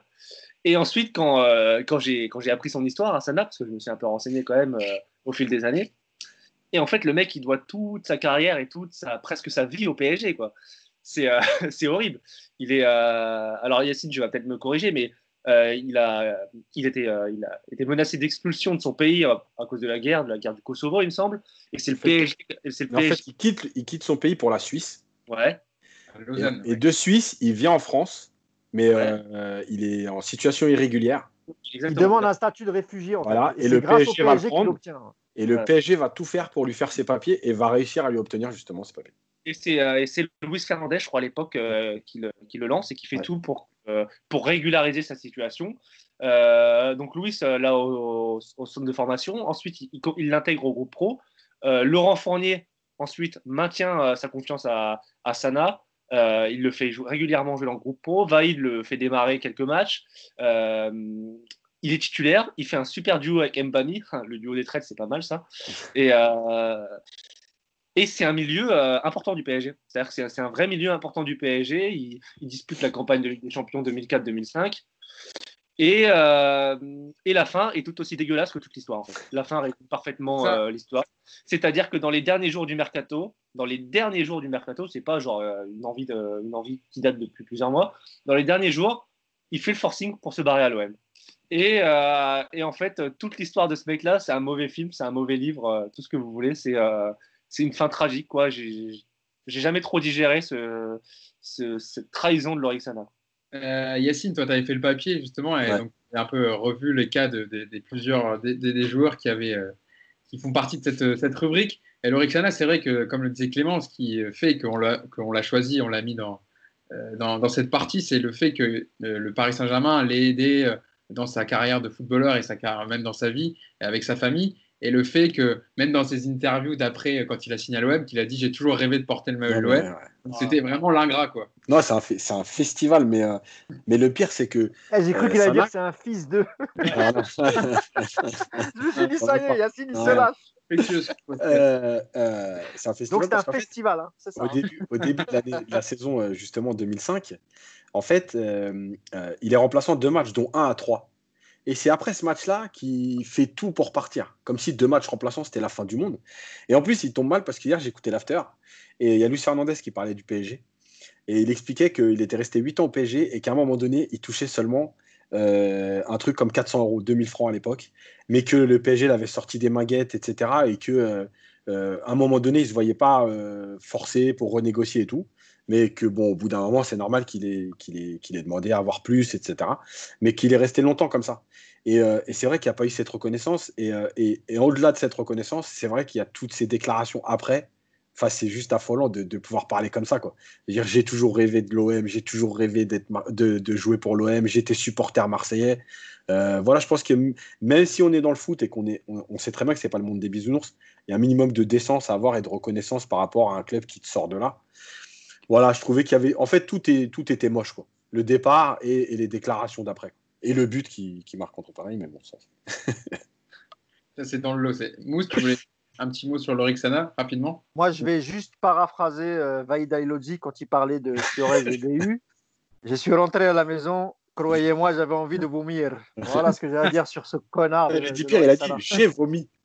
j'ai vomi, voilà. Bah, moi, je vomis l'Orixana et je le déteste et je lui pardonnerai jamais. Je trouve que c'est. Euh, après, tu vois, il a fallu qu'on choisisse un, mais je pense qu'on est tous d'accord. C'est la plus grosse trahison du Paris Saint-Germain parce que, euh, voilà, je ne veux pas rappeler ce qu'ont dit Clément et, Yacine, mais, mais le côté humain du Paris Saint-Germain, il faut, se rappeler hein, que, on parle de la guerre des Balkans. Euh, tu vois, c'était une, situation qui était très très difficile. alors, je je, dis pas que c'est grâce au PSG qui sont sortis tout ça, etc parce qu'ils ils sont d'abord venus en Suisse, c'est vrai. Une fois qu'ils étaient en France, euh, une fois qu'il est rentré au centre de formation du Paris Saint-Germain, euh, honnêtement, tu, n'as pas le droit de cracher comme ça, de cette manière, après tout ce, qui, tout ce que le club a fait pour toi et ta famille. Donc pour moi, ça restera la plus grande trahison de l'histoire du PSG. Et euh, non, je vomis ce mec, vraiment. Vraiment, j'ai une haine viscérale contre ce gars. Vraiment. Mais je vais te stopper avant, Mousse, avant que ça dérape. Ouais, ouais, c'est mieux parce que là, après, je vais passer aux mamans et ça va pas être très joli, tu vois. Je sens que les, nerfs sont tendus. Les nerfs sont tendus. Alors, on va Parce que nous, on l'a vécu avec Yacine. Euh, Clément est encore jeune et Yacine et moi, on était à fond, à fond dedans. Et puis, c'est. C'est l'époque où le PSG n'était pas très bien, tu vois. Donc, euh, voilà. J'avais 10 ans, donc euh, ça va, je connaissais quand même un peu. Moi, je le dis, hein, j'avais récupéré un, maillot de lui, le rouge avec la bande bleue. Ah ouais. dès, dès, que ça s'est passé, je l'ai jeté direct. Non, mais c'est maillot officiel, pas officiel, rien à foutre. Eh, je peux raconter une anecdote deux, deux, secondes avec Yacine pour vous dire à quel point Yacine, vraiment, c'est un intégriste du PSG. tu sais, quand, euh, je suis obligé de la raconter, Yacine. Quand on a préparé le papier sur les, infidèles ou les traîtres, comme vous voulez, on à la radio, c'est pas grave, on peut le dire. Euh, donc on échange, on, se remémore les noms, tu vois. Donc j'envoie Mbami, Cissé, etc., euh, Jérôme Leroy, etc. Et il laisse passer du temps, je passe cinq minutes et je vois est-ce que je peux mettre Luis Fernandez dedans? Mais je lui dis, t'es un malade, pourquoi tu veux mettre Fernandez? Ouais, quand même, il a voulu se barrer, il s'est barré au Matra, nanani. Moi, je lui dis, t'es un ouf, c'est pas pareil. non, c'est surtout, tu sais, c'est quoi? Il y a pas longtemps, il a dit, euh, j'aurais quand même euh, aimé jouer au Vélodrome. Et je crois que c'était. Ouais, mais ça, tu connais, ça, il le dit, c'est pour. Ah euh, quand, il se balade à Marseille, c'est pour être tranquille. Non, non, mais je sais. Il n'en pense pas un mot, tu vois ce que je veux dire. voilà. Et sur le Matra, Louis l'a raconté plusieurs fois. Il voulait absolument rester au PSG. Les mecs n'ont pas voulu lui donner le salaire qu'il méritait au bout d'un moment. Il a dit encore hier dans l'after d'ailleurs. Voilà, tu vois. Donc, mais ça m'a fait sourire parce que c'est là que j'ai vu qu'Yacine, en fait, c'est un intégriste du PSG. Quoi, par à l'étranger, par à l'étranger, c'est tout. on touche, touche, pas, on touche pas au PSG comme on touche à son gosse. Quoi. Ah là là là là là là. Pas avec Yacine. on va continuer justement, et c'est Yacine qui va continuer avec dans cette rubrique euh, avec aussi un joueur qui, s'il devait y avoir un symbole de cette catégorie, qui est pas mal non plus bien loti, c'est Fabrice Fiorez, qui a évolué au Paris Saint-Germain entre 2002 et 2004. Alors lui, c'est différent, c'est une autre histoire, et Yacine, je te laisse la raconter. Euh, lui, c'est aussi la manière, c'est-à-dire que lui, il arrive de Guingamp, c'est un, bon joueur, voilà, il, s'impose à Paris, franchement, il fait des bons matchs, et puis surtout dans l'état d'esprit, il est plutôt, il est plutôt bon, c'est un bagarreur, euh, voilà, c'est pas un super joueur, mais c'est un bagarreur, il fait le taf. Euh, avec Paoletta devant, c'est une bonne complémentarité parce que c'est un joueur qui court beaucoup, qui fait les efforts. Et Paoletta, il est bien avec lui parce que du coup, ça lui permet d'utiliser les espaces, etc. Il marque d'ailleurs euh, au Vélodrome un match horrible, mais une victoire tellement, tellement kiffante parce que c'est la victoire où il y a un contre dans le Paris subit tout le match et il y a un contre dans le match. Paoletta, il s'en va, il frappe. Euh, c'est Mandanda Non, c'est Rougneux. Rougneux, voilà, exact. Rougneux, ah, qui repousse. Le 30 novembre 2003, c'est ça? Ouais et euh, il repousse et là Fiorez il arrive il pousse le ballon dans le but vide 89e minute moi ça et il charrie match... le public ah ouais ouais ouais ouais, ah ouais il enflamme hein, comme ah ouais, ça. ouais, ouais, il court ouais il court devant tout le long de la tribune enfin bref non mais ce soir-là, il, ce soir-là, franchement, il aurait pu demander n'importe quoi à un supporter parisien. Ah le supporter lui aurait donné. Il ah était, il était sur le toit du PSG après ce match. C'est incroyable. Euh, et, donc voilà. Et puis la saison, franchement, bien. Bon, ça se passe bien et tout. Et là, pareil, euh, bah, Dehu s'en va. C'était un peu son pote déjà. Euh, et, début de saison, apparemment, ils sont en plus trop avec Vaïd et il commence à, bouder, euh, à vouloir partir. Il fait tout pour partir. Il faut, juste rappeler, Yacine, que quand DU il se casse, on, remporte la, Coupe de France. Il se fait huer. Il se fait huer tout le match. Comme tout ça, machin. Et qu'il y a l'autre Fiorez qui, va, qui, qui, essaye de. Je crois que c'est je me rappelle, euh, les commentateurs à l'époque disaient Ouais, Fiorez, il a essayé de. Parce que, parce que DU n'était pas monté, je crois, sur le. Enfin, il avait soulevé le trophée, après, c'était pas. il, le, le soulève même pas, en fait, il le prend et. Voilà. Et je crois que Fiorez tente de lui dire Non, mais reste et tout. Ouais, ouais, ouais. Je peux pas l'écouter, voilà.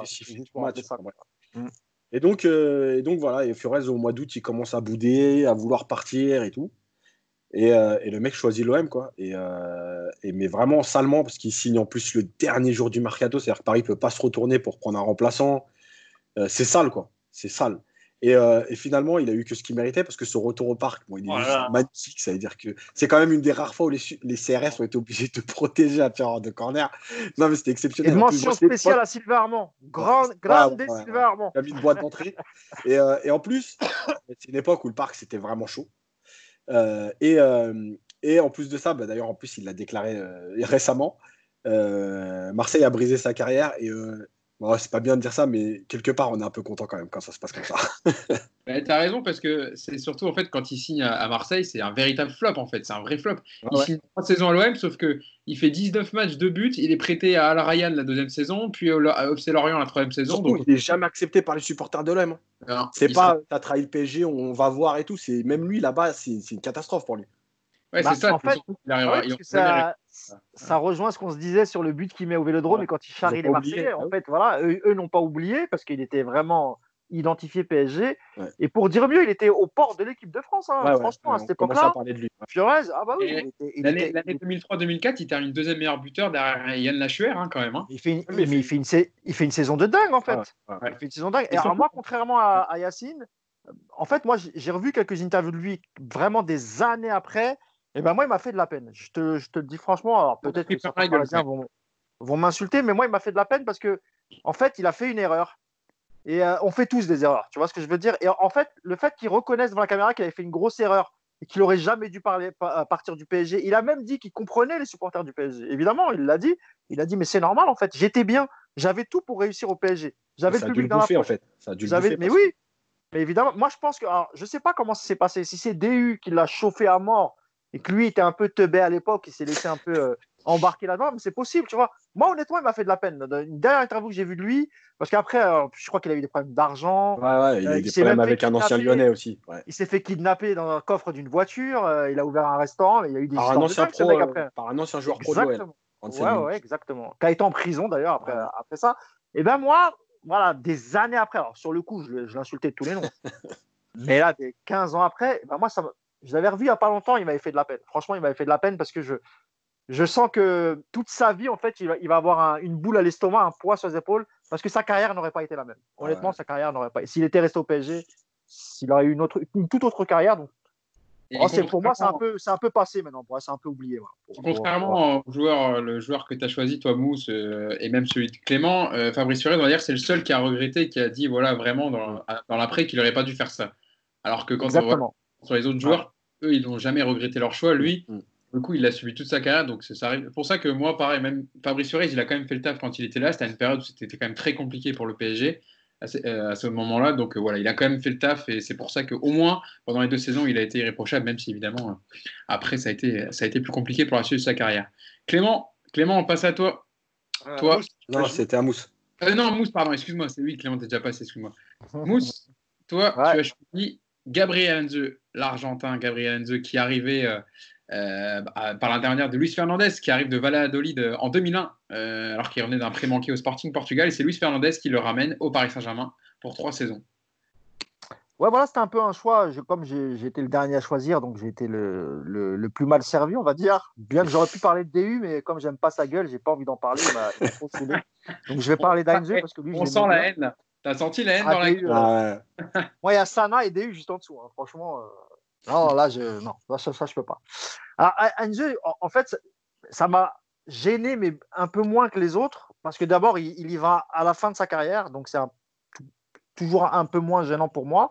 Par contre, là où ça m'a un peu saoulé, parce qu'à cette époque, il aurait pu signer dans n'importe quel gros club. C'était quand, c'était quand même Gabi Heinze, qui avait fait le PSG, Manchester, le Real Madrid. Donc, du coup, il avait quand même un sacré CV.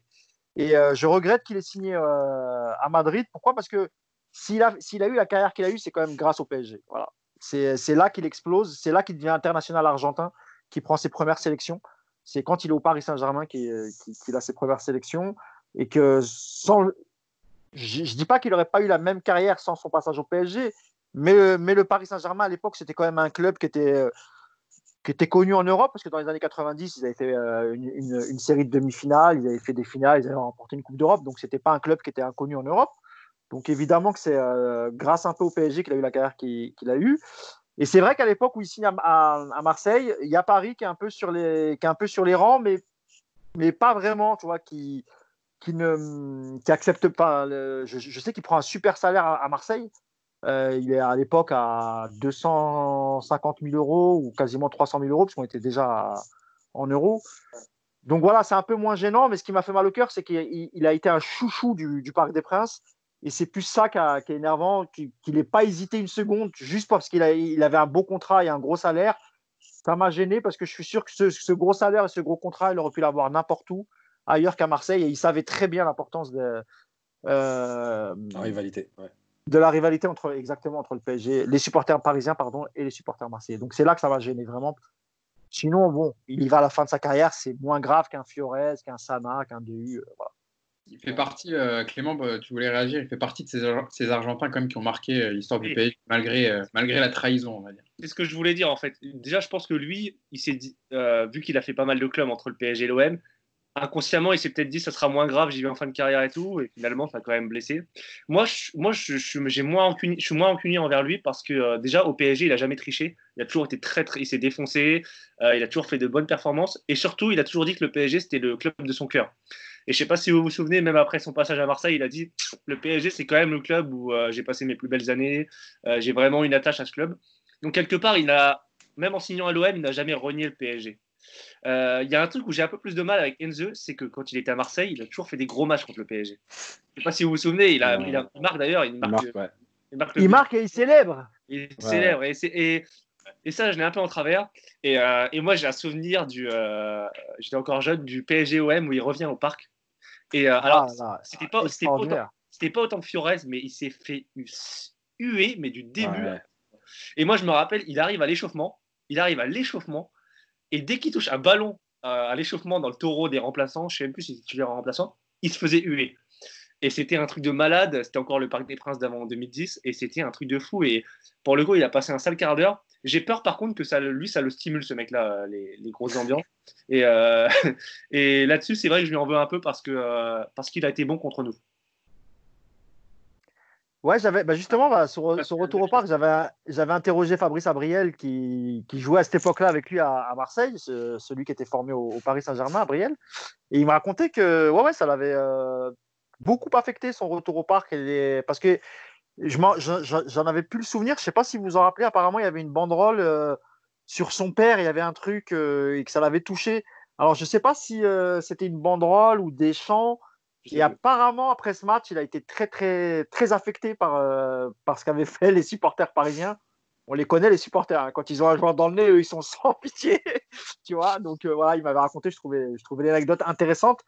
Et je lui avais demandé s'il avait eu peur du retour au parc. Il m'avait dit pas du tout. Donc je rejoins ce que tu disais, Clément. Euh, ça ça n'avait pas fait peur, mais par contre, il était étonné. Il pensait pas avoir un accueil aussi, euh, aussi violent, on va dire. Voilà. Mais il l'a dit dans une interview où il dit euh, le coach il voulait mettre sur le banc et je lui dis non, non, moi je veux jouer et tout, il n'y a pas de problème avec le... C'est pas grave, tant ah, pis, c'est mon métier. c'est un guerrier, et lui, les supporters, il les aurait pris un par un, je pense. C'est euh, un peu comme Ibrahimovic, tu vois, quand il est à Marseille, le premier match, il se fait insulter, bah, il, claque un doublé de folie parce que voilà, c'est le, le genre de joueur euh, voilà, que ça motive. Voilà, c'est ça, mais c'est les joueurs qui ont ça dans le sang, quoi. Qui sont On va pas se mentir, hein, c'était un sacré putain de joueur, ce Gabriel. Sur, sur, sur une Moi, j'arrive pas à le détester en fait. tu vois, je sais pas si vous voyez ce que je veux dire. Vas-y, Yacine. moi, je le déteste, je vous le dis d'avance. Euh, mais oui, toi, t'es un intégriste, on l'a déjà dit. parce que moi, ce qui me dérange, c'est que quand on marque un club comme ça, pour moi, c'est toujours un. Il y a un problème à aller chez, chez le rival, le vrai rival. Je parle pas dans un autre club du pays, chez le vrai rival. Euh, pour moi, ça me pose toujours problème. Et, et, et, je prends souvent cet exemple de, de Pochettino. Et, euh, et euh, il avait dit quoi qu'il arrive, même là comme entraîneur et tout, je signerai jamais au FC Barcelone. Eh ben non, mais on verra s'il le fait. Bah tant pis, on, pourra dire que, c'est un menteur. Mais voilà, moi je pense qu'à un moment donné, malgré tout dans le football, même si euh, c'est ton métier, l'argent, tout ce que tu veux, et comme le dit Mousse, à cette période, je pense qu'il peut avoir ce qu'il a à Marseille ailleurs, euh, parce qu'il sort en plus du Real Madrid. Euh, que quand il arrive à Paris, je rappelle que quand il arrive d'Argentine, il arrive à Valladolid, il fait pas des très bonnes saisons. Il est discuté, il est prêté au Sporting Portugal, il joue neuf matchs. Et c'est Luis Fernandez qui va le chercher. Il est en galère. Hein, et il réussit pas son intégration en Europe. Euh, quand on marque autant un club, euh, pour moi, c'est toujours un problème d'aller chez le rival. Et en plus, comme l'a dit Clément, quand en plus tu fais des gros matchs et que tu marques contre ton club, et en plus tu célèbres. Non, mais moi, moi je vais rayé. Moi, jamais vous le mettrez dans un 11 avec moi, je vous le dis même ouais, pas. mais Clément, Clément et moi, eh, il nous reste un peu de cœur. Ça y est, il te reste même rien. 2003-2004, je le mets pas dedans. ah non, moi, je, le mets pas dans un, je le mets pas dans un 11 non plus. Par contre, c'est vrai que je me rappelle, avant que Maxwell signe au PSG, et quand Maxwell signe, on s'est dit, putain, on n'avait jamais eu un, un arrière-gauche aussi fort depuis Enzo quand même ça montre qu'il avait quand même compté au milieu des années 2000 euh, Non, non, il n'y a rien à dire sur ces matchs à Paris, il n'y avait rien à dire. Euh, euh, tu manques de respect à Sakatiene, hein, quand même, c'est pas bien. en joueur que vous avez Moi, je peux vous en citer un paquet, hein, des Kennedy et compagnie, arrêtez vos bêtises. or, les joueurs que vous avez mis dans, dans, dans votre classement, euh, quel joueur vous aimeriez sortir un peu dans cette rubrique des indésirables du PSG Est-ce qu'il y en a d'autres, un peu moins, une rivalité, peut-être, voilà, une très. Jérôme Leroy. Jérôme Leroy Jérôme Leroy, parce que il a été aimé, il a été quand même plutôt aimé des supporters de Marseille et des supporters parisiens. Ça a été voilà, moins, moins chaotique, on va dire. Il y a un seul geste qu'on regrette, et je pense qu'on avait vu le match en direct avec Yacine, même si on ne se connaissait pas, mais c'était quand il jouait sur les couleurs de l'OM et Jérôme Leroy. Et de l'autre côté, il y avait un autre Leroy qui s'appelait Laurent Leroy, qui était un, buteur, qui n'a pas, eu, pas eu une grosse carrière, qui, avait démarré à Cannes, il me semble. Et qui, a, eu pas mal de blessures. voilà, et ils sont pris la tête sur une touche, il me semble. Tu me diras si je me trompe. Bidon. un bidon. Hein. Et c'était des potes au PSG, hein. c'était ça le pire, tu vois. Et ils se sont mis sur la gueule. Voilà. Je sais plus s'ils avaient pris carton rouge. Euh, ouais, ouais, les, deux, les deux, mais en fait. Les deux euh, cartons rouges, voilà. Mais en fait, tu vois, cette action, pourquoi elle m'avait énervé aussi par rapport à Jérôme Leroy, c'est que j'avais l'impression qu'il cherchait absolument à montrer ce jour-là qu'il euh, il était Marseillais parce que c'est quand même lui qui va chercher Laurent Leroy. Parce que Laurent Leroy, c'était le genre de joueur à jamais parler. Et il va le chercher là-bas sur un vieux duel, bidon, il n'y a rien de spécial. Et il se relève, ils s'embrouillent, ils, ils se battent, ils prennent rouge tous les deux. Et c'est vrai que ce jour-là, ça m'avait énervé parce que déjà, il, partait, il était formé au PG, il partait à l'OM. Cette attitude-là, moi, ça m'avait un peu. Voilà. Après, bon, il revient à Paris après. Bon, c'est un peu spécial son parcours à lui aussi. Il a beaucoup suivi ce Fernandez. Ouais, il, met un but, euh, il, met un but, grâce à Ronaldinho contre l'OM. il, a, il a toujours eu un caractère bien trempé, on va dire. Ah oui, oui. ah bah, il a collectionné les cartons rouges, oui, bien, évidemment. bien évidemment. Mais un, un, un, joueur pareil. Euh, techniquement parlant, c'était euh, il était un peu au-dessus, Jérôme Leroy. Même, même, quand il était à Rennes, euh, excusez-moi, mais c'est lui, c'est pareil dans ces joueurs élégants qu'on a vus en Ligue 1, son toucher de balle un peu à la, comme les joueurs comme Michael Pagis, vous voyez. De, ah, là, tu me l'as arraché de la, de la bouche, j'allais parler de Pagis, même si il tu vois, mais bon. La, la, finesse dans, dans, la, dans la dernière. Jérôme Leroy, Jérôme Leroy contre Liverpool en Coupe d'Europe, il fait un match au parc quand Paris gagne 3-0. Il était jeune encore à l'époque. Il fait un match, il est énorme. Franchement, il est énorme. C'était un de ses premiers matchs en plus. même C'était un de ses premiers matchs. Et franchement, euh, moi, il m'avait impressionné ces jours-là. Je me suis dit, tiens, c'est vrai qu'il franchement, il est, il est talentueux. Quoi. Bah, vous voyez, on a commencé à parler de, de traîtrise et on finit sur des belles paroles. C'est quand même. C'est quand même... Clément, un joueur. moi, il n'y a, y a, y a, y a, pas de joueur que, que je trouve traite, que j'aime pas. Mais il y a un joueur sur Terre que je déteste particulièrement, ou plutôt un homme, c'est, euh, il n'a pas joué au PSG, c'est André-Pierre Gignac, que je trouve détestable. je, je, ça n'a rien à voir. Ouais, ça n'a rien à voir. Euh, on aime bien. il arrive comme ça. Et je vais, eh, je vais même aller plus loin. Eh, je, vais, aller plus loin, les amis, et je, vais, et je sais que je vais me faire insulter, mais je suis bien content qu'il ait tiré sur le poteau en finale de l'Euro. Parce que ça m'a oh. fait chier. Eh, juste, juste pour préciser, Mousse, pour finir. Euh, ça se voit qu'il n'a pas connu les années 90 parce qu'il y en aura un paquet à détester, je te le dis. Moi. Les Moser, les Casoni, les Dimeco. Oh moi, j'allais parler de, de Dimeco. À l'époque, c'était, je crois, le joueur que je détestais le ah, plus. Il avait mis une droite à, à, Wea euh, sur une embrouille, mais en traître, hein, comme d'habitude. Hein. C'est signé, c'est Marseille, hein, toujours. Euh... là je peux raconter juste un truc c'est que Dimeco, il avait mis une droite en traite. Et je me rappellerai toute ma vie, Ricardo. Il l'a fait reculer. Dimeco, il a failli monter dans la tribune pour se cacher il s'est sauvé. Ah Ricardo, là, c'était Ricardo. Ah, bah, ah, ouais, ouais, mais je te dis, parce qu'il faisait un peu le ouf, des, années après, en fait, je me suis dit, euh, mais vraiment, 20 euh, ans, 30 ans après, euh, je me suis dit quand même, Dimeco, Dimeco c'est le joueur que tu adores détester, en fait, mais que tu adorerais avoir dans ton équipe quand même. Parce que c'est le genre de mec qui va à la guerre pour ses coéquipiers. Thiago Motta, Mais nous, on avait, on avait des Colter chez nous qui avaient joué à Marseille, mais Colter qui était un peu pareil. Laurent Fournier, c'était pas le dernier aussi pour s'embrouiller. Ah euh, on avait des genres de caractère chez nous aussi, hein, pas de problème. Hein. Bernard Lama aussi. Hein. Bernard Lama aussi. Genre joué à Marseille, il a tapé des joueurs au Vélodrome.